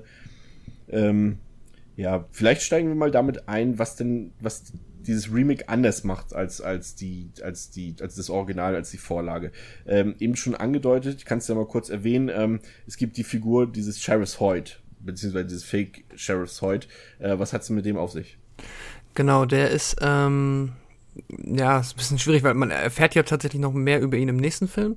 Ähm, aber der tritt hier halt als Erscheinung als Sheriff und äh, wird dann von, eigentlich ursprünglich gerufen von unserer Protagonistengruppe, denn diese äh, treffen wir auf ein Mädchen, das sich ähm, selber in den Kopf schießt weil sie so traumatisiert ist. Auf dem Weg treffen sie dieses Mädchen auf dem Weg zum Konzert und müssen dann halt mit der Leiche irgendwas anfangen, beziehungsweise ja auch die Polizei rufen. Und dieser Sheriff entpuppt sich dann, ähm, ja, auf den ersten Blick wirkt er wie ein ganz bisschen verschrobener, aber theoretisch recht souveräner Gesetzeshüter, der den versucht zu helfen, so gut wie es geht. Ein stabiler Typ. Ja, sehr stabiler Typ. Bringt halt ein paar Sprüche, die ein bisschen grenzwertig sind, aber mein Gott, wenn man da so durch Texas fährt, dann erwartet man jetzt ja vielleicht auch. Genau, ähm, er ist, er ist so der Typ, den man so als Südstaaten-Sheriff halt so erwartet. Genau. Im Moment, ja. Genau. Und ähm, ja, parallel dazu ähm, entdecken dann ja noch ähm, Aaron und ihr Freund, dass dass halt auch da noch ein Haus gibt mit dem Onkel. Das müsste dann ja der Bruder sein von Sheriff Hoyt, glaube ich. Ja. Um, und ja, dort treffen sie dann ja auch ursprünglich auf Leatherface und auf dem quasi Rückweg wird dann so auf langsam klar, dann, wenn sie versuchen zu fliehen, taucht der Sheriff zum zweiten Mal auf und spätestens da wird klar, okay, der Sheriff, der hat definitiv auch was mit diesen Leuten zu tun. Und ähm, dann, das fand ich tatsächlich fast mit am coolsten am Film, gibt so eine, ähm, ja, so ein recht lange, so ein langes Stück, in dem so nach und nach immer deutlicher wird, dass der Sheriff hier halt definitiv ein Böser ist. Und ähm, ja, die dann das quasi auch so begreifen müssen und man so richtig sieht, wie nach und nach die Hoffnung schwindet, dass dieser Sheriff denen noch helfen wird. Das fand ich ganz cool. Ja, noch ein Unterschied ist, hast du eben auch schon nochmal erwähnt, ähm, dass wir es halt nicht wie im ersten Teil mit einem männlichen Anhalter in Anführungszeichen zu tun haben, sondern mit einer weiblichen Anhalterin. Macht jetzt in dem Sinne jetzt keinen Unterschied, außer dass sie sich halt erschießt in dem Auto und das halt sozusagen der, ja, der Plotpoint ist, der das Ganze auslöst sozusagen. Während er ja im ersten Teil mehr oder weniger ja so eine Fährte lockt, mehr oder weniger. Und Genau. ähm, ein weiterer Unterschied ist, dass hier zum Beispiel das Thema Kannibalismus gar keine Rolle spielt. Ähm, das wird hier noch nicht erwähnt. Ähm, die Familienkonstellation ist ein bisschen eine andere. Die heißen ja hier auch nicht Sawyer, die heißen hier Hewitt, glaube ich, wenn ich mich nicht ganz irre. Die, die, die Familie, oder? Ja, die Hewitts Oh. heißen die, ne? Gute ja, irgendwie, Frage. War, irgendwie war mir so. Ähm, und also Ja. die ist so ein bisschen anders. Also es ist jetzt nicht so diese Konstellation, die wir aus dem ersten Teil kennen. Da ist zum Beispiel, ja, da steckt eine ganze Sippe hinter und das ist auch die Frau von der Tankstelle und so, die sind alle miteinander verwandt da. Genau. ähm, und man sieht das echte Gesicht von Leatherface. Stimmt, also zumindest da in diesem, äh, ja, quasi mal so- Remake-Universum. Genau, so, so, so, so wie man es halt zum Beispiel bei, ähm, muss selber mal gerade überlegen, in welchem Halloween-Teil das war. Ja gut, in Halloween 2 von Rob Zombie sowieso, aber auch in der Originalreihe sieht man ja sein Gesicht in Teil 4 oder 5, glaube ich, einmal. Ähm, ja. Ähm, Wo dann ja auch gezeigt wird, dass es auch sogar Sinn, also beziehungsweise der, der Grund erklärt wird, warum er diesen Masken sich macht, weil er ja so eine Art abgeknabberte Nase hat, beziehungsweise halt, ja, so ein bisschen Ja. aussieht wie Lord Voldemort. Ja. Äh, was ich auf jeden Fall gut fand, ist, dass sie dies äh, zeitlich äh, auch wieder in den 70ern haben spielen lassen und nicht jetzt in der Jetztzeit. Also das haben sie eigentlich auch relativ, also die sehen zwar alle so ein bisschen zu rausgeputzt aus, die Figuren und so, mhm. aber ich finde, es ist schon noch relativ glaubwürdig, dass es auch in den 70ern spielt, auch wenn es halt diesen Trivia-Effekt gibt mit Leonard Skinner, dass halt äh, der erste Song von denen erst ein Jahr später rauskam, als der Film spielt oder irgendwie so. Ja, Sweet Home Alabama, ne, es geht direkt um Sweet Home Alabama, den sie am Anfang singen. Achso, der läuft, ne, genau, genau, sie singen Und den, ähm, der, den hättest du das halt noch nicht gegeben, genau. ja, äh, dennoch finde ich, dass der Film definitiv zu den wenigen gelungenen Remakes äh, der letzten, also seit diese Welle angefangen hat. Also der, der, ich finde ihn eigentlich ziemlich gelungen. Also der hat schon viele Sachen, die mir auf jeden Fall gefallen haben. Natürlich auch ein paar Sachen, die nicht so gefallen haben. Vielleicht erstmal die Sachen rauspicken, die wir ganz gut fanden. Ich fange da mal an. Also ich fand zum Beispiel ähm, ähm, ja, den Look, also so das ganze, diese ganzen Kostüme und, und, und die Kulissen und das Haus fand ich zum Beispiel ziemlich cool gemacht. Und auch bei, da hat man auch wirklich wieder so, so ein bisschen das Gefühl aus dem, aus dem Originalfilm, dass du halt wirklich in der Gegend bist, da willst du nicht hin wenn du da bist. Das ist alles so ein bisschen lebensfeindlich und die Leute sind alle äh, neuen Leuten oder Fremden gegenüber, gegenüber gar nicht aufgeschlossen. Die mhm. Kulissen sind schmutzig und es wirkt alles so dreckig und staubig. Da willst du einfach weg. Das wirkt, er hat auch, auch wieder dieses fiebrige, diese fiebrige klimatische Stimmung, sage ich mal, wo du siehst, die Charaktere fangen schon im Auto an, so bärstig zu schwitzen und sowas. Du hast einfach überhaupt keinen Bock, mit denen zu tauschen. Und das macht der Film auf jeden Fall jetzt natürlich nicht so gut wie der erste Film, aber das ist ja klar, das muss man halt auch mal ausklammern denn bei sowas. Aber er macht das schon ganz gut, finde ich. Ja, da würde ich dir zustimmen. Das Einzige, was ich so ein bisschen schade finde, aber das vermisse ich halt einmal tatsächlich, glaube ich, bei allen Filmen, die danach kamen, der hat halt auch so ein leicht ein hm, graues, entsättigtes Color Grading. Also der ähm, wirkt nicht so, nicht so, ja, ist nicht so strahlend rot, so wie halt beim ersten hast du halt so einfach dieses extreme Licht und alles wirkt so, so, so wie ich mir Texas eher vorstelle. Hier wirkt das alles sehr wie, ja, ach mein Gott, jetzt so, Sin City ist komplett übertrieben, klar, aber so, so leicht. Ähm, ich weiß, was du meinst, ja. Ja, der wirkt so ein bisschen düsterer einfach, aber nicht dadurch, dass es da irgendwie jetzt nachts ist, sondern einfach dadurch, dass das so ein bisschen nachbearbeitet wurde. Ja, das stimmt. Wobei das auch in einigen Szenen dann wiederum äh, wirksam wird, zum Beispiel, wenn sie da äh, durch diese, äh, ich glaube, der eine einer von den männlichen Protagonisten war das, glaube ich, der dadurch dann flieht und dann durch diese, durch diese Wäsche, an, an die Wäscheleien, wo dann halt diese Laken. Das war eine so coole Szene. Die war zum Beispiel oh. cool und auch generell unten quasi was, der, der, der unterkellerte Teil des Hauses, wo sie sich dann nach durch diese Holzwände durchschlägt und so. Aaron, äh, das war alles ganz cool, wenn da immer der Lichtanfall so reinkam. Das hat schon ein paar schöne Momente gehabt. Aber generell gebe ich dir recht, also es ist tatsächlich wirklich, die Farben sind halt sehr entsättigt, sage ich mal. Aber mhm. es ist halt ein Stilmittel und das ist halt so like it or not, so nach dem Motto. Ähm, generell hat er aber auch schon ein paar ganz gute visuelle Einfälle, auch ein paar schöne Kameraperspektiven und sowas. Halt derselbe Kameramann vom Original. Also ich, der hat auf jeden Fall nichts verlernt, so viel sei schon mal verraten. das ähm, stimmt. Was mir ähm, ähm, ich habe gar nicht so viel mehr auf meiner positiven Seite, fällt mir gerade ein. So, ich fand ihn halt, also was, was ich positiv fand, er, er ist halt eine gute Unterhaltung. Also er lässt sich gut weggucken. Der ist zum Beispiel nicht langweilig oder so. Der ist äh, einfach der funktioniert einfach. Das ist einfach gutes Entertainment. Nicht mal unbedingt als Horrorfilm. Also es ist jetzt nicht so, als hätte ich jetzt irgendwie großartig Angst gehabt oder mich groß gegruselt, aber das ist halt ein guter, temporeicher ähm, ähm, Horrorfilm oder ja, ich würde schon fast Actionfilm so ein bisschen fast eher sagen, ähm, der halt sich gut weggucken lässt, der kaum Längen hat und der nie langweilig wird. Äh, das hat auf jeden Fall auf seiner habenden Seite. Und ähm, generell fand ich es gut, dass überhaupt mal, da muss man dann auch wirklich vielleicht mal Michael Bay loben, dass generell überhaupt mal so ein Horrorfilm gedreht wird, der auch wirklich mal so ein Budget hat von einem normalen Hollywood-Film. Jetzt hier nicht in diese 100 Millionen Riege, aber der hat dann schon so seine, ich weiß gar nicht, wie viel es jetzt war, aber 18, 20 Millionen gekostet. Ja, und, also ich, ich, was ich sehe, ist sind nur 10 Millionen, aber okay, ja, aber 2003 ist das ja auch, also mein Gott. Ein Horrorfilm ja auf jeden Fall, wenn man sieht, wie Blumhaus heutzutage aus, aus einer Million äh, 200 Millionen Euro generiert. Mm. Ja, und der Film hier auch, das war ein Erfolg. Der hat über 100 Millionen eingespielt dann im Endeffekt. Mm. Also, das, das wahrscheinlich auch mit einem Auslöser dann für die ganzen Remakes, die danach kamen, wie ja. ähm, The Hills Have Eyes etc. Ja, das stimmt. Und, und das, obwohl er so eine schlechte Propaganda bekommen hat von, von der Presse. Also, der wurde ja wirklich vernichtet. Ich kann mich entsinnen, dass äh, der berühmte Filmkritiker Roger Ebert ähm, tatsächlich eine seiner seltenen Null von fünf Sterne Wertungen vergeben hat. Oder Huch. nee, vier vergibt er, glaube ich, Null von vier.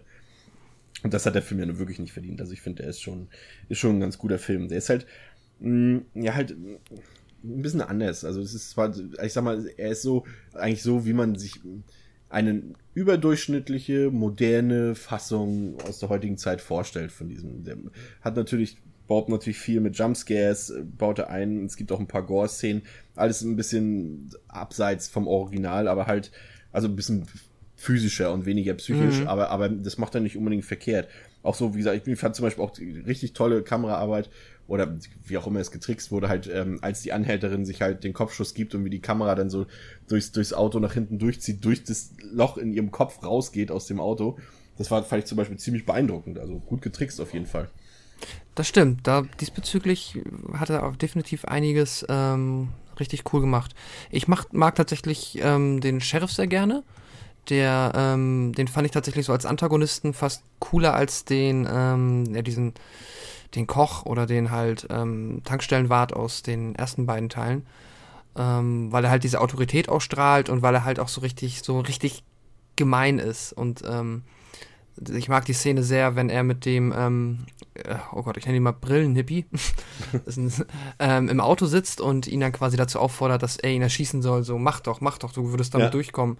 Und dann in dem Moment, wo er es dann halt macht, die Waffe ist nicht geladen, die er von ihm in die Hand gedrückt bekommen hat, sagt er dann so, ja, okay, jetzt hast du ja also offiziell quasi, hättest du einen Mord begangen, dann nehme ich dich mal mit. Und äh, ich fand ihn, ja. er ist auf jeden Fall, er ist tatsächlich in, in einem gewissen Sinne grausamer als Leatherface, weil Leatherface tötet halt einfach. Aber, aber mhm. der Sheriff Hoyt, der spielt richtig mit seinen Opfern. Er nutzt seine Machtposition, wie halt schon halt auch in Full Metal Jacket mit seiner Figur. Er nutzt halt diese Machtposition extrem aus und, und äh, ja, misshandelt quasi die, die Leute, so, vor allem auch auf diese extrem psychische Komponente. Und das ist schon, ist schon teilweise echt hart. Aber ich muss dir ein bisschen widersprechen. Also ich finde ihn schon gut als Antagonisten, aber ich finde, er bekommt einfach viel zu viel Screentime. Also er ist halt äh, letztendlich mhm. äh, wichtiger für den Film als Leatherface irgendwie. Und das fand ich ein bisschen schade. Das ist halt ein bisschen too much irgendwie. Ja, ich finde Leatherface generell auch, der ist komplett, ähm, er ist halt da, aber mehr oder weniger nur für die Szenen, wo er dann halt loslegt. Da gibt es ja die Szene, wenn er dann unten ähm, den,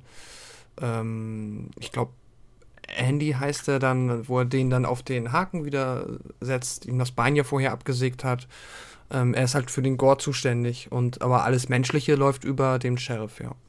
ja. Ähm, was ich übrigens in der Szene, die ich richtig, also die fand ich wirklich richtig super. Und die, das war auch so die einzige, die ich wirklich richtig schaurig fand, war, ähm, wo, wo Aaron sitzt doch da, glaube ich, noch im Auto drinne oder so. Oder ist irgendwie gerade noch im Auto, da halt noch an diesem Schuppen, wo die davor stehen. Und äh, Leatherface ähm, zersägt doch gerade, ich weiß gar nicht mehr, wen er da zersägt. Auf jeden Fall dreht er sich doch dann so um zu ihr und sie muss dann mit Erschrecken feststellen, dass er das Gesicht von ihrem äh, Verlobten oder Mann, wann sie verlobt? Ich glaube verlobt, ne? Von ihrem Verlobten trägt auf dem Kopf. Und das sah so richtig.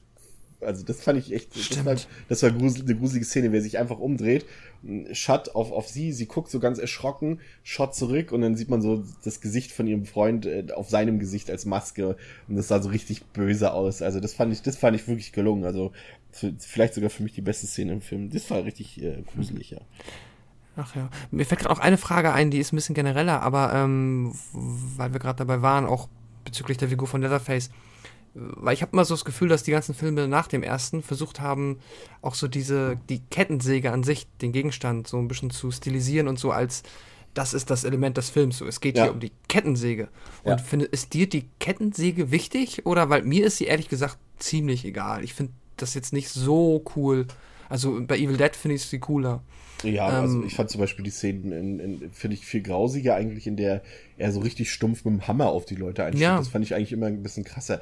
Aber klar, es steckt halt im Titel drin.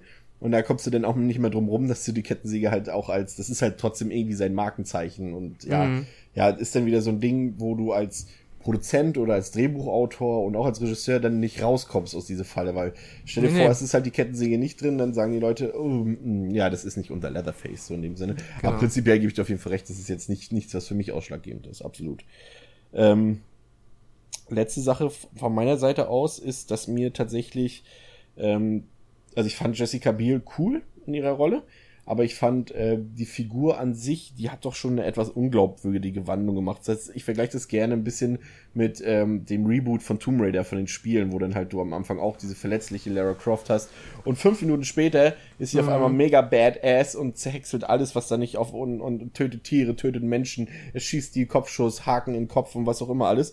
Und das ist halt hier auch so ein bisschen bei Jessica Biel, so diese Ikonisierung, dass man sie halt so unbedingt so auf einmal und dann übt sie noch Rache und sowas alles. Das fand ich schon ein bisschen too much. Es ist klar, es ist ein Film, es ist ein Horrorfilm, gehört irgendwie auch dazu. Es wäre jetzt Quatsch, das jetzt an diesem Film festzumachen, dass ich ein Problem damit habe, aber ich finde es immer ein bisschen unglaubwürdig. Das, vielleicht kann man sowas auch anders lösen, weiß ich nicht. Es ist halt dann halt auch wieder dieser Unterschied äh, zu dem, was wir halt in der letzten Folge so herauskristallisiert haben, dass halt zum Beispiel da die Sally einfach ähm, ja reinrutscht. Sie ist halt die einzige, die noch am Leben ist und deswegen ist sie die Heldin und das ist halt mhm. ähm, ja.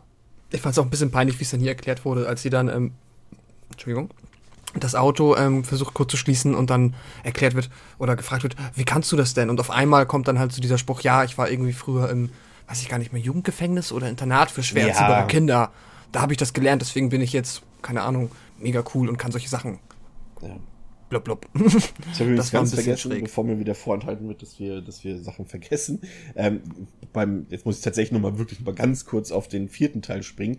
Da, oh. weil ich gerade nämlich Sally erwähnt hatte, hat übrigens Marilyn Burns, also die Darstellerin von Sally, hat einen kleinen Cameo-Auftritt am Ende. Also wer da jetzt ah. nochmal, wer den Film noch nicht gesehen hat und ihn guckt, einfach mal drauf achten am Ende. Ja, ansonsten sind wir, glaube ich, mit dem Film soweit durch. Hast du noch was? Mm, nö, nicht unbedingt. Also. Ja. Nö. Also ich glaube, wir haben alles besprochen, was wichtig ist. Ja. Was gibst du dem Film? Ich habe dem drei von zehn, äh, drei von zehn, das wäre schon wieder recht schlimm, ähm, drei von fünf gegeben. Ähm, das ist halt ja, ganz, weil, ganz schön spärlich mit deinen Punkten. Also so ja, ich muss sagen, bin ich ja immer so, aber, aber ich aber, bin zum Beispiel bei 3,5. Aber auch der hat mich jetzt nicht so richtig umgehauen. Also ich sehe so, so ein paar Qualitäten, aber ich sehe nicht einen richtig guten Film und das ist dann so, also so ab drei ist für mich immer so äh, auf irgendeiner Ebene irgendwie unterhaltend, aber so den guten Film sehe ich nicht, mhm. weil dafür macht er halt das ist halt auch immer so, das stört mich halt an diesen ganzen Filmen so. Du hast diesen, wir haben es ja gesagt, für uns Meisterwerk an Film von 1974, der damals ohne Budget und nur ein paar Leuten gedreht wurde. Und jetzt bekommst du es quasi über, ich behaupte ich jetzt einfach mal schon mal, über sechs oder sieben Filme nicht hin, auch nur mal ansatzweise wieder diese Qualität zu erreichen, wo du halt eigentlich jetzt alle Möglichkeiten dazu hättest. Aber das ähm, haben halt alle Filme so sind. Denk halt immer nur an Halloween zum Beispiel. Das ja. ist auch so, da hast du mal den und den Moment bei, aber so den Kern der Sache hat auch da kein, kein Sequel oder auch keins von den Remake-Sachen so richtig getroffen. Ich glaube, das ist einfach, man muss es halt hin, deswegen sind die Filme halt auch Klassiker, weil halt kein anderer mm. Film nicht mal in dem eigenen Kosmos es geschafft hat, irgendwie da ranzukommen. Das, ja. Sonst wäre es vielleicht keine Klassiker, wenn man sagen könnte, ja, Halloween 2, 3, 4 und 5, die sind genauso gut wie der erste. Dann wäre der erste nicht der Film, über den wir heute so reden würden. Ja, aber halt, uns, ja. weißt du, so dieses, bei Aliens hat es halt geklappt, so dass da zumindest ein Film ist, der auch richtig, richtig gut war, wo man halt gesagt hat, so cool, wir machen was Frisches, aber wir aber geben weil uns der halt auch funktioniert ohne den ersten. Ja. Du könntest Aliens gucken, ohne den ersten Film ja, genau. gesehen zu haben. Aber ich, ich habe nur mal das Gefühl, hier wurde sich nicht nochmal so viel Mühe gegeben, so wie der Toby Hooper das damals halt dann versucht hat. Ich glaube, das Gefühl, die haben sich damals wesentlich mehr angestrengt, als das jetzt geschehen ist. Die haben sicherlich auch sich immer noch alle so in ihrem Rahmen Mühe gegeben, einen guten Job zu machen, aber niemand, da, für, den, für niemanden, der hatte so, also niemand hat dabei so sehr dafür gebrannt, sag ich mal in Anführungszeichen. Das stimmt wahrscheinlich, ja. Das klingt, ja, vielleicht ist es, wirkt so ein bisschen wie eine Auftragsarbeit in etwas gehobenerem Niveau, ja. Ja. ja. Ähm, Drei Jahre später gab es dann ein Prequel zum Remake. Ähm, wir nennen es jetzt mal aus rechtlichen Absicherungsgründen einfach mal TCM der Anfang. Mhm. Ähm, aus dem Jahre 2006 von Jonathan Liebesman, der auch zum Beispiel für das Turtles Reboot, für Zorn der Titanen, für Battle Los Angeles, World Invasion, bla bla. Also nur für super Filme. Nur für super Filme, pures Hochglanzkino. Ja, Hochglanzkino ist es ja. Aber, Definitiv. Ja, aber nicht glänzend. Ähm, ja, worum geht's in diesem Prequel? Ähm, ich fasse es jetzt mal wirklich ganz kurz zusammen. Also man sieht die Geburt von Leatherface, man sieht, wie er später arbeitslos wurde äh, und man sieht, wie seine Familie wieder eine Gruppe jugendlicher Leute dezimiert. That's all. so würde ich mhm. jetzt mal gut zusammenfassen, weil man braucht da wirklich nicht noch die Story äh, großartig zusammenfassen, weil sie ist letztendlich eigentlich auch schon fast wie ein Remake des Remakes, wenn man halt die Zusatzinformationen, die einem der Film präsentiert, außer Acht lässt. Und die habe ich eigentlich schon quasi geschildert. Also wir können ja nochmal etwas genau auf die Story eingehen. Also man sieht halt, ähm, am Anfang, wie Leatherface geboren wurde. Das ist eine ziemlich ekelhafte Szene, ähm, die auch wirklich sehr explizit ist, unnötig explizit ist, die auch in dem Sinne ja gar nicht mal was irgendwie mit Splatter zu tun hat, sondern es ist einfach ekelhaft. Mhm. Und ähm, man sieht dann das, was wir auch angedeutet haben in der letzten Episode, dass halt auch so diese gesellschaftlichen Probleme ähm, bei Texas Chainsaw eine Rolle spielen, dass halt Menschen durch Maschinen ersetzt werden und dass dann Leute arbeitslos werden, ist jetzt hier nicht so ganz. Hier wurde, wenn ich mich nicht ganz erinnere, die das Schlachthaus von wo Leatherface äh, gearbeitet hat, geschlossen aus hygienischen Gründen, glaube ich. Da sieht man irgendwie so ein Schild hier closed by äh, Hygiene irgendwas. Ähm, und ja, das war es eigentlich auch schon. Und dann geht Leatherface halt seinem Trieb zu Hause nach. Und man sieht halt ähm, das, was wir eben schon angesprochen haben, wie Sheriff Hoyt halt zu Sheriff Hoyt wurde, indem er einfach, äh, ja, die Rolle eines Polizisten eingenommen hat, nachdem er einen umgebracht hat, umgelegt hat. Oder war das Leatherface? Ich weiß gar nicht mehr, wer den umgebracht hat. Aber jedenfalls bringen die einen Polizisten um und er nimmt sich dann halt die Klamotten, das Auto und den Stern und ist dann jetzt halt der Sheriff vom, von der Ortschaft. So, so funktioniert das da offensichtlich. ja. Ähm, bevor wir dann jetzt auf unsere ähm, ja, Bewertung des Films eingehen, äh, kurz nochmal für die Zuhörer. Ähm, ja, es ist tatsächlich so, also der Film ist in äh, Deutschland so nicht zugänglich. Der lief zwar mal im Kino, also fangen wir anders an, der Film lief in den USA in den Kinos, aber in einer schon gekürzten Version, die dann auf ein R, die den R-Rating bekommen hat. Äh, in Deutschland lief der auch im Kino, aber in einer noch deutlich gekürzteren Fassung, die dann von der eigentlichen Intention des Films eigentlich nur noch was erahnen ließ. Äh, dann gab es die Heimkinoauswertung. Dort wurde der Film dann in den USA und zum Beispiel auch in Großbritannien in seiner wirklich kompletten, ungekürzten Unrated-Fassung äh, veröffentlicht. In Deutschland gibt es auch eine Unrated-Fassung auf DVD von diesem Film, die aber nicht die eigentliche Unrated-Fassung ist, sondern die R-Rated-Fassung aus den USA, die im Kino lief. Klingt alles etwas verwirrend. Aber ja, so ist das immer mit dem Film. Also wir haben quasi eine ungeschnittene, geschnittene Version sozusagen. Ja. Also es gibt tatsächlich Wege, diesen Film auch zu bekommen, für ganz wenig Geld, für 5 Pfund, kann man mal rüber auf die britischen Inseln gucken, da kann man den Film kriegen.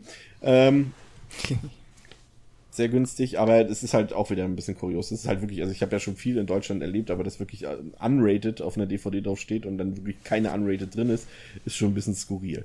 Ähm, aber zurück zum Film. Ähm, was mir als erstes, als ich habe den Film ja vorher schon zweimal gesehen gehabt, aber was mir jetzt bei der letzten Sichtung aufgefallen ist, ist, äh, ich, es hat mich sofort an unsere, an unser Gespräch ähm, über über Alien und über Covenant vor allem und Prometheus ähm, erinnert, dass hier wieder diese Entmystifizierung stattfindet. Mhm. Dass, du, dass versucht wird, alles zu erklären, alles zu zeigen. Aber ganz ehrlich, will wirklich jemand wissen, wie Leatherface geboren wurde? Nein. Ja, außer du machst wissen, da ja, was? Ja? Außer du machst da halt einen richtig coolen Film mit einer richtig coolen Idee raus. Aber wenn es halt dann auch nichts mehr ist, außer, guck mal, da wurde er geboren, auch cool. Hauptsache eklig so. Will man ja. sehen, wie Onkel, wie ist sein Name? Onkel Morty oder ich weiß nicht mehr genau seinen Namen, aber wie er, man fragt sich, man hat sich nicht gefragt beim Remake, ja, warum hat er keine Beine mehr? Wie ist denn das passiert? Das interessiert mich nicht. Aber wenn ich auf der Straße irgendjemanden sehe, der, der, der, der so eine Behinderung hat oder der man, der halt keine Beine mehr hat, der fragt mich auch nicht, oh, wie ist das passiert? Ich möchte einen Film drüber sehen. Und hier geht's halt, sind halt so eine irrelevanten Sachen eigentlich, die, das interessiert mich nicht, wie der geboren wurde, wie, On wie der Onkel seine Beine verloren hat oder so. Das mit Sheriff Hoyt ist schon okay. Aber auch das ist halt, wenn man, wie du schon gesagt hast im, im Remake, es ist doch eigentlich klar, dass er kein echter Sheriff ist. Aber wie er das geworden ist, ist mir doch vollkommen Banane eigentlich. Und ja, allem, halt, es überrascht dich halt auch nicht, weil du hast schon gedacht, ja, wahrscheinlich irgendwie so. Ja, ja. Also wie wird man sonst ein falscher Sheriff, außer man tut so, als sei man Sheriff. Ja, das ist halt so, so irrelevant wie der Ursprung der Aliens in Alien und dann in Prometheus. Ja. Keiner hat danach gefragt so richtig. Hauptsache, sie sind da. ja, und, und der Film liefert halt so im Endeffekt keine relevanten oder spannenden Erkenntnisse. Der ist einfach fand ich ganz gut formuliert, hatte ich irgendwo gelesen gehabt, das ist ein Ventil, ein Sequel zu drehen, ohne es Sequel nennen zu müssen. Mhm. Ich weiß nicht, wie, ja. also, wie hat dir der Film gefallen? Ähm, nicht unwesentlich schlechter als den Michael Bay, ähm, das Remake, weil der ist halt tatsächlich sehr ähnlich. Also ich finde auch von der Optik nehmen die sich beiden jetzt nicht viel. Ich finde, die haben da beide ganz nette Ideen. Ähm, die Figuren sind jetzt in beiden Fällen irgendwie gleich, gleich egal. Also die Jugendlichen, die da halt ankommen. In diesem Fall versuchen die ja noch ein bisschen das mit diesem Politikding reinzubringen, dass das ja ähm, zwei Brüder sind, wenn ich es jetzt richtig verstanden habe. Ja. die ähm, halt der eine war in Vietnam und der andere ist dem quasi ähm, oder möchte dem entkommen, indem er halt seinen Einberufungsbefehl einfach verweigert. Und da, damit spielt der Film so ein bisschen, dass das halt zu Zeiten des Vietnamkriegs äh, alles stattfindet und ähm, der Sheriff dann halt erst den einen Bruder quält, weil der eine dann behauptet hat, dass er eigentlich dann quasi äh, Deserteur ist und dann sagt der andere, nein, ich war's und dann wird er gequält und das ist dann irgendwie so ein Motiv für den Film, aber das, das ist halt auch, ähm, weiß ich nicht, ergibt überhaupt keinen Sinn, da irgendwie was Politisches reinzubringen und ähm, weil es hat ja sonst auch keinen gejuckt, warum die jetzt da gequält werden. Das ja. ist jetzt ja nicht so, dass die dafür vorher eine Motivation gebraucht hätten. Ähm, in dem Sinne, das war ein bisschen lame. Ja, so, vom Gore oder von dem, was da passiert, finde ich den halt auch recht amtlich. Der hat einige nette Ideen diesbezüglich. Ähm, und ich fand die ähm, korpulente, ich weiß gar nicht, die zwei Frauen, die immer in der Küche saßen. Die eine müsste ja. die Mutter sein und dann noch die andere korpulente, dann unterhalten die sich immer darüber, wie sie, was sie alles an Süßigkeiten essen und so. Das war ganz witzig. Ja. Also die, das fand ich witziger als alles, was im zweiten witzig war. Die, du, du hast schon angesprochen, also der Film ist tatsächlich definitiv mit großem Abstand äh, wirklich der brutalste Film der Reihe. Das ist auch wirklich einer der sag ich mal, zu dem Zeitpunkt, als er rauskam, 2006, und da lief ja auch wirklich im Kino, wenn auch natürlich gekürzt, sowohl in den USA als in Deutschland, äh, gehört er wirklich zu den brutalsten Splatter-Sachen, die man so zu dem Zeitpunkt in den letzten Jahren gesehen hat. Das ist extrem visuell, extrem explizit. Also es ist wirklich so eine Hochglanzschlachtplatte. Also wirklich, also in der Unrated-Version, also in der richtigen Unrated-Version, also es ist schon Wahnsinn, was da an Gore und an Splatter geboten wird. Also das ist schon wirklich so, sag ich mal, Texas Chainsaw ist jetzt hier wirklich im Torture-Porn angekommen, sag ich mal. Mhm. Äh, das ging so weit, dass selbst in dem komplett liberalen Land Island zum ersten Mal überhaupt in der Filmgeschichte dort äh, eine Freigabe ab 18 äh, vergeben wurde. Das gab es vorher da noch nie für keinen wow. Film. Und ich muss auch ganz ehrlich sagen, äh, wie gesagt, wir werben nicht für den Film, weil es eigentlich auch kein wirklich guter Film ist. Ähm, aber, aber ich sag mal, wenn ihr wirklich eher so auf, auf Psycho-Horror steht und vielleicht mehr so diese Ring-Sache und Grudge und alles, was so mit Geistern und Gruselhaus und sowas angeht, der Film ist hier absolut nichts für euch. Also schon nach einer Viertelstunde, auch mit der Szene mit der Geburt von Leatherface und wie er dort sein, sein, den einen, war das ein Arbeitskollege oder sein Chef oder wen auch immer da mit dem, mit dem Beil traktiert und so. Ja. Das ist wirklich schon an der Grenze des Zumutbaren, muss man ganz ehrlich sagen. Also, ähm, ich habe kein Problem damit, weil wir halt auch wirklich schon als Vielgucker dieses Genres halt abgestumpft sind, größtenteils, aber äh, die Kamera hält da immer drauf, egal wie abartig die Szene ist und das ist schon extrem harte Kost, also muss man wirklich sagen, weil halt auch, ich sag mal, der Film ist ja von seiner Produktion, von seinem Produktionswert her, der sieht ja gut aus, der ist ja auch gut gedreht und alles, halt ein gut gemachter Film und deswegen gibt's dort auch keine billigen oder schlechten Effekte, das sieht schon alles ziemlich krass aus, ja. Leider ist halt der Film nicht so spannend und nicht so ganz interessant, aber ich fand ihn trotzdem durchaus guckbar. Also ich würde jetzt auch sagen, wie du, der ist jetzt, also ich finde ihn nicht ganz so gut wie das Remake, aber der ist schon, schon ganz nett. Also ich würde ihm jetzt drei, drei von fünf geben. Ja, da bin ich auch bei. Also ich bin, ja, ich sehe da den großen qualitativen Unterschied nicht zum äh, Remake. Ich fand halt, hier finde ich es netter, aber hier gefallen mir die Farben tatsächlich jetzt am besten. Also da finde ich, das, dir trifft es am ehesten wieder für mich so dieses, ähm, dieses Wüsten-Texas-Setting, dieses knallrote. Stimmt, ja. Dieses knallrote, das, das habe ich hier ähm, am ehesten wieder das Gefühl. Das mag ich. Stimmt, der ist ein bisschen poppiger, ne? Das stimmt. Mm, da poppen die Farben ein bisschen mehr raus. Ja, ja dann gab es wieder äh, lange Zeit Pause bis zum Jahre 2013, ähm, hm. als der bis dato letzte Release in diesem Franchise äh, herauskam, und zwar ähm, Texas Chainsaw 3D oder 3D, wie auch immer man das sagen möchte, äh, unter der Regie von, ja, wie spricht man den Namen aus? John Lüsenhop? Mm, Lüsenhop, Gyllenhaal. Ich glaube, Lüsenhop ist bestimmt ein Schwede. Lüsenhop oder ein Holländer, ich weiß auch nicht. Ja. Äh, der war jedenfalls bis dato nur bekannt für den Film Takers mit, wie heißt jetzt nochmal unser verstorbener Fast and Furious? Paul Walker hat er, glaube ich, mitgespielt. Daher kennt man den. Darstellerriege, ja, ähm, ganz interessant eigentlich. Also die von mir sehr geschätzte Alexandra Daddario spielt damit, die man jetzt aktuell zum Beispiel in Baywatch im Kino sehen kann. Die hat vorher San Andreas gespielt. Den für mich sehr unterschätzten Horrorfilm Bereavement. Und äh, wie ist nochmal diese, diese Teenie Buchverfilmung, Percy Jackson, genau, mit dem Magier da und den Zeus hm. und was da war. Äh, aber die ist, das ist eine sympathische Schauspielerin. Die hat auch bei True Detective zum Beispiel mitgespielt in der ersten Staffel. Also ist eine sympathische Schauspielerin, die macht das auch hier in dem Film ganz gut. Ansonsten ist Bill Mosley wieder dabei, den wir ja auch hier schon in ähm, TCM 2, 3 war es, ne? Nee, Teil 2 auch dabei Zwei. hatten, wie der Rob Zombie Spezi. Ist ja wirklich ein gesehener Typ, er spielt ja immer gerne die finsteren Typen da.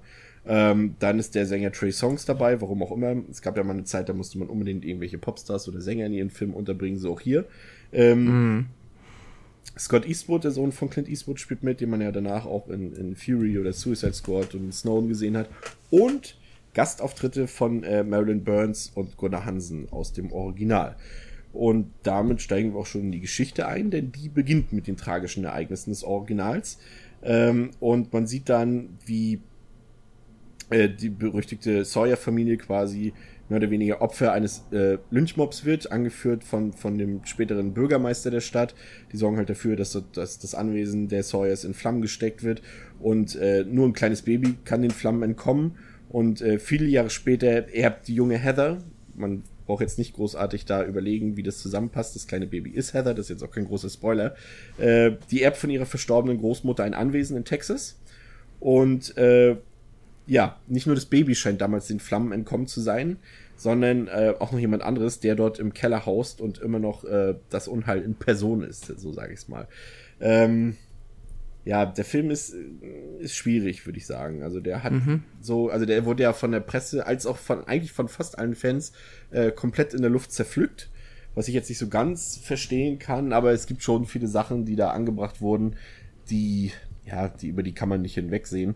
Und es liegt halt vor allem daran, dass halt hier an dem Drehbuch wirklich ähm, vier Leute geschrieben haben und das merkt man, da hat keiner so recht. Also jeder hat seine Ideen eingebracht, jeder Autor, und aber die wurden dann bunt zusammengewürfelt, ohne jetzt so, ein, so, ein, so eine ganze Vision zu haben, eine gemeinsame. Das wirkt so, ja, ich habe eine Idee, ach, der hat auch eine Idee, der hat eine Idee und der, äh, wollt ihr euch mal unterhalten, wie wir das zusammenbringen? Nö, Hauptsache meine Idee ist drin. So wirkt der Film so halt so, mhm. so versatzstückhaft. Ähm, wie fandst du das, dass es quasi äh, mit den ja mit mehr oder weniger mit den Szenen des Originals in den Credits erstmal einsteigt und dass dann dass sozusagen dieser Kosmos des Originals so erweitert wird quasi, indem man halt zurück in die in die 70er Jahre springt und das zeigt. Von der Idee ist jetzt auch recht offensichtlich, finde ich das ganz cool, weil ich habe jetzt nämlich auch oft genug darüber beschwert, dass sie die Familie und diese ganze diesen Ursprungsklan halt so oft verwurschtelt haben in was ganz anderes. Ähm, daher finde ich das von der Idee halt ganz gut. Aber ähm, ist jetzt ja, glaube ich, auch kein Geheimnis für jeden, der den Film gesehen hat. Das sind halt Logiklücken noch und nöcher, plus haben sie halt auch dann trotzdem wieder recht viel mit der Familie verändert. Und ähm, also man kann definitiv nicht den Film direkt nach dem ersten reinschmeißen und hat das Gefühl, man, der Film geht einfach so weiter. Das äh, sieht, ja, ich hab, kann da ja später noch mal ein bisschen im Detail drauf eingehen, aber ja, die Idee finde ich nett, aber die Umsetzung finde ich eher schlecht. Zumal er ja auch wieder, du denkst im ersten Moment, oh cool, das sind ja doch wieder die alten Leute.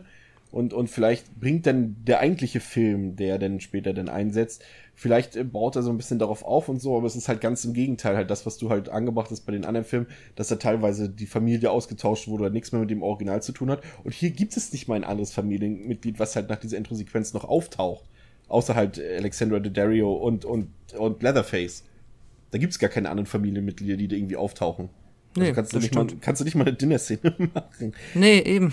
Und ähm, ja, man kann es erwähnen, das ist halt einerseits, wenn man das Original kennt, dann wissen wir, das sind halt vier Personen in diesem Haus. Das sind halt Grandpa, Leatherface, der verrückte Bruder und der Koch, Tankstellenwart, Papa halt. Ja. Und jetzt, sie, und der Film suggeriert einem ja, dass quasi nach dem Ende des ersten Films die Polizei gerufen wurde und dann dieser Polizist den wir jetzt sehen, dann zu diesem Haus geht und quasi möchte, dass Leatherface ausgeliefert wird. Und ähm, daraufhin kommen dann noch eine riesige Truppe an Rednecks aus der Umgebung, die auch keinen Bock auf diese Familie haben und ähm, entscheiden einfach mal, dass wir das komplette Haus abfackeln. Hast du es ja schon so beschrieben. Ähm, nur wenn man diese Familie sieht, auf einmal sind das halt, ich weiß nicht, waren das sechs oder sieben Leute in dieser ja. Familie? So, wo kommen die denn alle her? Und die haben ja nicht mal versucht, Schauspieler zu finden, die den Leuten aus dem ersten Teil irgendwie ähnlich sehen. Ja, aber, so. aber da hast du zum Beispiel tatsächlich, das ist das Lustige, dass dann halt Gunnar Hansen, also der den Original Leatherface spielt, zwar dann dabei ist wieder in dieser Intro-Sequenz, aber der spielt dann halt irgendein random Familienmitglied da, Ja. wie er da sich äh, verschanzt, so alles so verschenkt, so ein bisschen. Eben, und du ahnst doch nicht, wer wer ist, halt, außer, okay, der Typ mit der Knarre wird anscheinend der Papa sein, aber das ist halt nicht im entferntesten irgendwie nachvollziehbar, weil die sich komplett gar nicht ähnlich sehen und auch nicht gleich alt sind. Ja. So, und da, da fängt es halt dann irgendwie an. Und dann hast du halt die zweite große Logiklücke, die mich wahnsinnig gemacht hat, ist, wenn das in den 70ern spielt, wieso ist dann 2013 im Jahr des Smartphones, die sie ja auch dann später alle besitzen, das Mädel erst Mitte 20? So. ja, das ist tatsächlich, es ist Die halt, müsste fast 50 sein. ja, es ist rechnerisch absolut unmöglich, egal wie man das dreht, egal wie man das ausgibt, selbst wenn der Film, ja, man hätte es ja wenigstens noch so machen können, wenn du halt so, so eine, diese technischen Sachen ge- weggelassen hättest, so Handys, Smartphones und so weiter. Ja, eben. Dann hätte man ja noch suggerieren können, das spielt in den 80ern oder in den 90ern oder so. Ja. Aber wenn jemand 1973 geboren ist, dann ist er heut, heute nicht mehr 26 Jahre alt und sieht so aus wie Alexandra Daddario. Und das ist halt so, das, das, das versteht keiner. Und das kann, da muss man sich auch wirklich fragen, hat sich je irgendjemand, wenn es denn überhaupt eins gab, das Skript durchgelesen oder in welche Studiobosse das, das muss doch, klar, natürlich ist es für die logisch, dass sie da kein, kein, weil das guckt sich dann keiner an, so blöd es klingt, das Publikum, auf das der Film abzielt, die gucken sich das nicht an, wenn es auf einmal so wie zum Beispiel in Halloween Age 20, das dann halt, äh, oder in Resurrection oder in Age 20, dass dann halt Jamie Lee Curtis immer noch die Hauptrolle ist, mehr oder weniger, und sie dann auch wirklich ihre 50 Jahre alt ist. Da haben, packt man dann halt noch ein paar Jugendliche dazu, um die es auch geht. So hätte man es ja auch machen können, aber das wollte man hier scheinbar nicht. Ach, das Und- kannst du immer zurechtschreiben und dann ist Ja. sie halt die Urenkelin von ihr oder was auch immer. Das kriegst du ja irgendwie am, Dreh, am Reißbrett immer irgendwie hingezogen. Das, also, ne, das ist auch wieder keine unmögliche Aufgabe. Aber darauf wurde halt verzichtet und mh, vielleicht fällt es dir auch viel nicht auf, aber ich finde es halt irgendwie seltsam.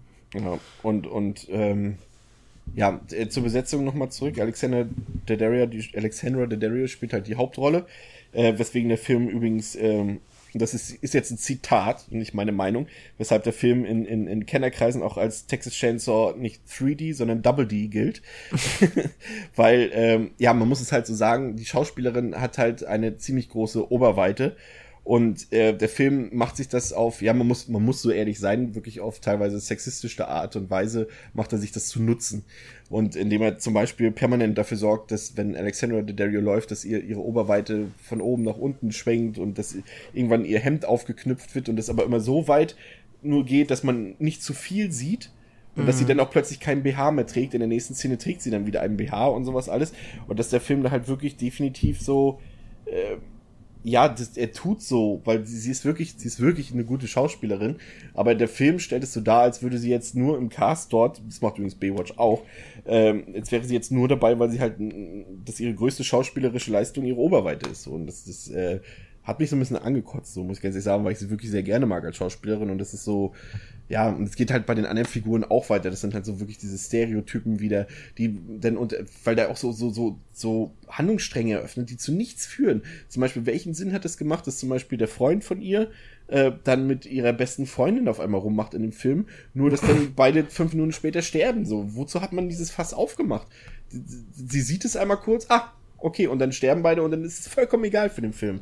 Ja, das war doch alles sehr spannend, weil sie hat ihn doch dahin geführt und dann dachte man, sie hat da wirklich was Schlimmes entdeckt und dann lag dann nur eine Flasche Schnaps und zwei kurze unter diesem komischen Eimer.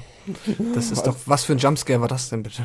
Ja, also, Wow. Ja, muss wirklich sagen, dass, dass auch die gerade die Dialoge wirklich teilweise auch auch die Darsteller bis auf Alexander Daddario, vor allem muss ich sagen Scott Eastwood und die anderen, die da die Polizisten und auch der Bürgermeister, das ist halt ist wirklich fast Pornoniveau, muss ich sagen. Das ist Ja. unterirdisch schlechtes Schauspiel und die Dialoge, das ist richtig krass. Also da macht auch nix Sinn. Also das ist so völlig hirnlos alles und ähm, ja, vielleicht Kannst, kannst du Ja. mir noch mal, Entschuldigung, es wurde mal bei irgendeinem Zeitpunkt erwähnt, warum dann diese Familie, die ja in diesem komischen Häuschen gelebt hat, das abgefackelt wurde, warum dann die Oma von ihr ein riesiges Haus hat, eine Villa? Nee, nee, ich glaube, das ist ja, sie wurde ja adoptiert, nachdem das Baby den Flammen quasi entkommen ist, Ja. äh, wurde sie adoptiert und, und ja, das macht wirklich keinen Sinn. weil Nee, nee, aber das nee, nee, wurde ja stimmt, adoptiert ja. von den Eltern und Genau, das sind ja aber wieder. Sawyers. Ach, aber die, es wurde ja, ihre Mutter ist ja auch entkommen, so wurde es, glaube ich, am Anfang erklärt, aber was dann in, in ihrem weiteren Leben passiert ist, dann wiederum nicht. Und das ist ja die, ah nee, ist ja auch die Oma, ne? Ja, Die Oma die. Oma. Und ich bin auch der Meinung, die Mutter hat es nicht überlebt, weil die wurde Nee, doch dann, glaube ich, von Ja. dem Typen, der das Kind weggenommen hat, wurde die dann noch, noch Genau. ähm, kalt gemacht. Die Eltern von ihr sind halt noch die schlimmsten Menschen der Welt. Ähm, also die Adoptiveltern. Das, äh, wenn sie dann da hingeht und sagt, dass meine Oma gestorben ist, äh, ja, ja, haben wir dir nicht erzählt, bist du jetzt sauer, du bist in einem Haufen Scheiße groß ge äh, geboren worden, geh da nicht hin, okay, tschüss. Ja, das ist, also es macht überhaupt keinen Sinn, es ist alles so unglaubwürdig, was da passiert. Und äh, ja, ähm, zwei Sachen auf jeden Fall. Also wer, das ist jetzt ja doch noch ein relativ neuer Film. Ähm, wir werden jetzt mal kurz, der Pascal und ich, kurz über das Ende reden. Also falls ihr so, da ja. das ausklammern wollt, wir reden jetzt mal eine Minute kurz über das Ende. Also ab jetzt kurz Spoiler. Ja, äh, am Ende äh, empuppt sich dann, dass ähm, Alexandra Daddario Mitleid mit ihr, also sie erfährt dann irgendwann, dass äh, Leatherface ihr Cousin. Cousin, Cousin, genau, ihr Cousin ist. Und ähm, als, als dann der, der, der Bürgermeister der Stadt, der dafür damals verantwortlich war, dass das Haus abgefackelt wurde und dass dieses, dieses, äh, dieser Lynchmob entstanden ist, ähm, dass der quasi ja dabei ist, Leatherface umzubringen mit, mit, einem, mit seinem Kollegen da. Und ja, Alexander Daddario bekommt dann plötzlich Mitleid mit ihrem Cousin und, und entdeckt dann plötzlich ihr, ihr, ihr Familiengut, das Blut, was die beiden sich teilen. Äh, mhm. Äh, das entdeckt sie plötzlich wieder und macht eine 360-Grad-Wendung. Dann ist ihr alles egal, dass Leatherface vorher ihre ganzen Freunde in Anführungszeichen Freunde, sind ja tolle Freunde, ähm, die, die, die abgemetzelt hat, das ist ihr dann völlig egal, dann ist plötzlich ihr, die Familie wieder wichtig und äh, sie hilft dann Leatherface dabei, dass, äh, dass die, ja, dass es zu einem Happy End kommt, in Anführungszeichen, dass sie dann am Ende glücklich mit Leatherface zusammen in dem Haus wohnt. Ähm, ja, muss ich ganz ehrlich sagen, ich fand's gut. äh, ich ja, wenn es nicht so doof wäre halt. Wenn es dann nicht auch den Polizisten gegeben hätte, der da oben steht und anscheinend seinen Eid sehr ernst genommen Job hat. hat ja. Ja, ähm, ach, ja, Anja, gucken wir mal zu. Ich meine, wie er den auch noch killt. Und ähm, ja, wenn der Film vorher auch nicht versucht hätte, das irgendwie sich so ernst zu nehmen und das alles von vornherein halt so ein bisschen weiß nicht. Also die Grundidee finde ich auch in diesem Fall, ich mag ja, dass er immer ein bisschen abgefahren ist, aber ich finde nicht, dass das in, halt in irgendeiner Art und Weise äh, glaubwürdig rüberkommt. Eigentlich, dass diese so eine große Charakterentwicklung um 180 Grad innerhalb von einem halben Tag, ähm, wo sie halt irgendwie theoretisch ja vielleicht auch noch erstmal traurig sein sollte, dass ihr Freund gestorben ist oder sowas. Nee, das glaube ich nicht. ja, kann ich leider nicht so richtig gut finden, auch wenn die Idee echt cool ist. Spoiler-Ende. ähm, was ähm, der Film, du hast ja gerade gesagt, dass er sich halt schon ernst nimmt, aber ich finde, er ist schon unfreiwillig komisch manchmal. Wir haben ja schon diese, diese pornohaften Dialoge und das Schauspiel erwähnt, aber es ist halt auch so abstrus, unlogisch. Ich pick da jetzt mal nur eine Szene, weil man muss sich ja nicht länger mit dem Film beschäftigen als nötig, aber heraus, wie, wie blöd die Figuren auch sind. Sie nehmen ja auch wieder einen Anhalter mit und lassen, ja. den, lassen den Anhalter dann in, in, dem, in ihrem neu geerbten Haus, in diesem riesigen Haus, wo bestimmt auch zahlreiche Wertgegenstände drin sind, was sie auch schon gesehen haben, äh, lassen sie ihn einfach äh, allein zurück. ja, er möchte sich mal ausruhen. Eigentlich wollte er sowieso woanders hin, aber denkt sich dann, oh, ich bleib mal bei euch, ihr fahrt mal in die Stadt, ich chill mal hier ein bisschen in dem Haus alleine rum. Und dann, ja, natürlich, was macht er? Er versucht das Haus leer zu räumen. Er wird dann dafür bestraft. Aber wie doof sind denn diese vier Idioten, dass sie den allein zurücklassen? Wirklich, bah. Ja, ähm, das ist wirklich sehr doof. Ja. Ähm, jetzt muss ich doch nochmal, ich muss leider jetzt nochmal kurz einen Spoiler-Teil aufmachen. Okay. Ähm, was, was ich gerade was vergessen habe. Also nochmal kurz Spoiler für die Minute. Spoiler. Ähm, wie fandst du denn generell das, also klar, das Ende ist klar, hast du schon geäußert, aber dass Leatherface ja so ein bisschen das Motiv darin geht, dass er so eine Art Anti-Held wird. Dass er ja mehr oder weniger missverstanden wird und ja eigentlich nur seine Familie verteidigt und, und das ja eigentlich alles gar nicht so schlimm ist, was er da macht. So ja, der Film das ja so ein bisschen. Fandest du es gut oder nicht so? Ja, weil es halt auf, nee, das wird halt auch zu halbherzig erzählt. Denn erstmal ist es immer noch der gleiche Leatherface, das suggeriert uns der Film ja, wie der aus 1974. Das ist ja der gleiche, der damals einfach auch die ganzen Leute abgeschlachtet hat. Also glaube ich jetzt nicht, dass der auch nur für irgendwen, außer vielleicht seine Familie, ähm, sowas wie Mitgefühl empfindet. Aber das macht ihn ja nicht automatisch zum Antihelden, nur weil es irgendwie acht Leute gibt, die er nicht tötet. So. Ja. Alles andere wird er ja, alles andere er sieht es und geht hin und macht kalt. So, ist ihm egal. Das, also, Anti-Held finde ich dann noch ein bisschen zu weit gegriffen dafür, dass er halt seine Familie nicht tötet. Ähm, ja, nee, das fand ich nicht so gut. Spoilerende. Ähm, ja, sind wir eigentlich quasi schon durch. Ich wollte noch kurz erwähnen, weil das ja auch immer wichtig ist, der Gewaltgrad bei den Texas Chainsaw Filmen, der ist hier, sag ich mal, absolut in Ordnung. Also es gibt ein paar Szenen, die wirklich richtig brutal sind, wo ich auch erstaunt war, dass das eine FSK-Freigabe bekommen hat, weil man hier auch wirklich erstmals richtig in der Aufnahme, ja gut, bei Beginning sieht man es auch, äh, beim äh, TCM der Anfang, Entschuldigung, ähm, sieht, wie wirklich jemand komplett durchtrennt wird, horizontal ohne dass die Kamera irgendwie abwendet oder sowas. Man sieht es halt komplett, wie, wie Leatherface mit der Kettensäge jemanden äh, durchtrennt am, am Körper. Ähm, aber dann gibt es halt auch ein paar Szenen und damit meine ich vor allem das Ende. Ähm, okay, ich will jetzt nicht noch wieder einen Spoiler-Part eröffnen, aber am Ende äh, spielt ein Drechsler, so ein, so ein Häcksler eine Rolle und dort landet jemand drin und das hat ganz, ganz, ganz, ganz, ganz, ganz schlimme CGI. Ja, ich mhm. weiß gar nicht, ob da überhaupt CGI eine Rolle spielt. Das klingt, sieht wirklich fast nach Photoshop aus. Ähm, diese, also richtig, richtig, richtig schlechter Effekt wird, wird da eingesetzt. Müsste man auf achten oder vielleicht mal auf Pause drücken, wenn dieser Moment kommt. Das ist unfassbar, wie schlecht das gemacht ist. Das hat wirklich so, das hat er wirklich, obwohl der Film ja, es ist jetzt keine High-Budget-Produktion, aber eben auch keine Low-Budget-Produktion. Aber das sieht wirklich so aus wie die Effekte so aus Wrong Turn äh, 4, 5 und 6 teilweise, wo wirklich überhaupt überhaupt keine Physik oder irgendeine eine Dreidimensionalität eine Rolle spielt. Und das in einem 3D-Film. Das ist, das ist auch nochmal nämlich ein Punkt, den ich ansprechen wollte, die ganze 3D-Chose, weil das ist halt auch etwas, der Film macht, schafft es halt auch, das zu machen, was mich an vielen 3D-Filmen stört, nämlich äh, bewusst den so zu drehen, dass dieser 3D-Effekt halt äh, in vielen Szenen zustande kommen soll. Es gibt ja diese eine Szene, wo er die Kettensäge ja, so nach vorne wegschmeißt, genau, die Kettensäge so wegschmeißt und das ist dann in 3D bestimmt halt, dann kommt die einem halt vermutlich einfach so ins Gesicht. Ich habe den jetzt nicht in 3D gesehen, aber ich finde das immer nervig, weil ich immer das Gefühl habe, da ähm, diesen lustigen 3D-Effekt stellt man dann über irgendwie eine gute Dreharbeit irgendwie so. Ja, also in 3D, ich fand also den 3D-Effekt ganz cool, also mit 3D-Brille. Ähm, aber wenn man in 2D guckt, dann ist es halt wieder total blödsinnig. So wie du halt, wenn wir irgendwann vielleicht im Laufe des Jahres noch zu kommen, wie in Freitag der 13.3, wo die Leute mhm. dann halt mhm. mit irgendwelchen Äpfeln jonglieren und die dann immer in die Kamera hochgehen oder der Baseballschläger so penetrant in den Kamerafokus reingehalten wird. Äh, so ist das hier auch so ein bisschen. Aber es gibt halt davon aber auch wirklich nur so zwei, drei Momente, die dann auch ja. nur so zwei, drei Sekunden sind. Aber im Prinzip hast du recht, wenn du nicht weißt, dass es ein 3D-Film ist, dann denkst du auch so, was ist halt der Quatsch denn jetzt? So Leatherface, der mit der Kettensäge auf einen, auf einen Polizisten wirft. Das ist halt schon ein bisschen komisch. Ja, es sieht halt auch so ein bisschen komisch aus. Ja.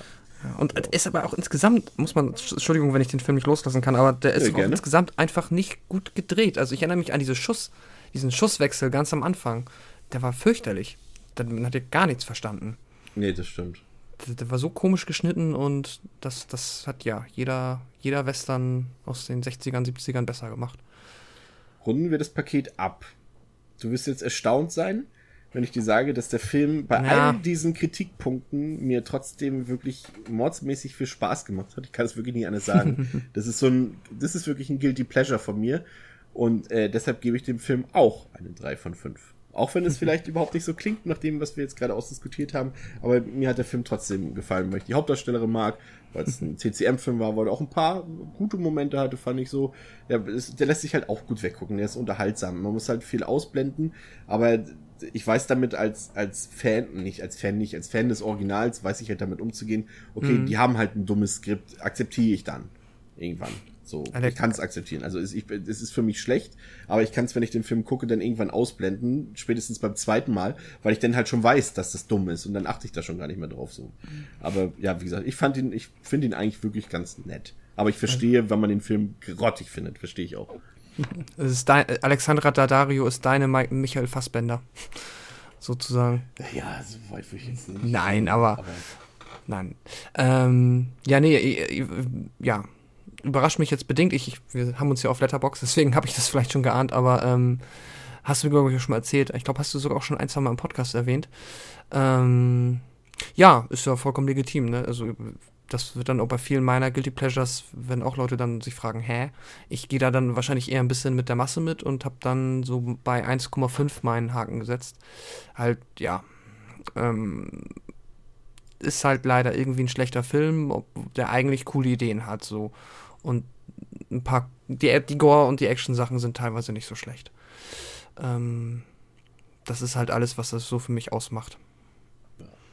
Ja, ähm, und als hätten wir noch nicht genug von Texas Chainsaw Massacre, wird Was? es in diesem Jahre, im Oktober nämlich, pünktlich zu Halloween, ein neues Prequel geben. Und zwar auf dem Namen Leatherface äh, von den Regisseuren Alexandre Bustillo, der unter anderem den wirklich, wirklich, wirklich tollen französischen Terrorfilm Inside gedreht hat oder der auch äh, Levide gemacht hat.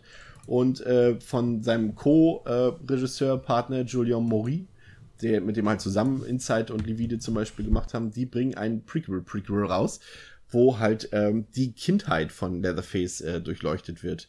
Ähm, ich habe mir gerade mal die Inhaltsangabe aufgemacht. Also da geht es darum, dass eine, ich muss jetzt mal ein bisschen holprig, weil ich es parallel übersetze, eine junge Krankenschwester wird gekidnappt von einer Gruppe gewalttätiger Teenager, die aus einem ähm, Mental Hospital, äh, aus Psychiatrie wahrscheinlich, äh, entflohen sind und sie nehmen sie mit auf einem Roadtrip der Hölle.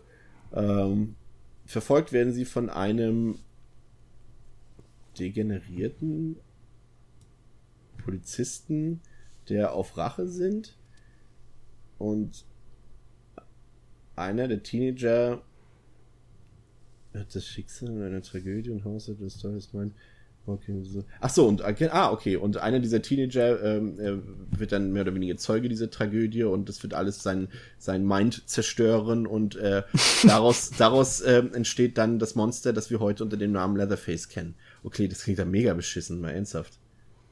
Das ist wieder diese Frage, wer will das denn sehen? Niemand. Da hat ja irgendjemand gesagt, ah Leute, wir hatten ja in, in, in, in, in TCM der Anfang, haben wir die Geburt gezeigt. Aber was passiert dann zwischen der Geburt und der Szene, die danach kommt?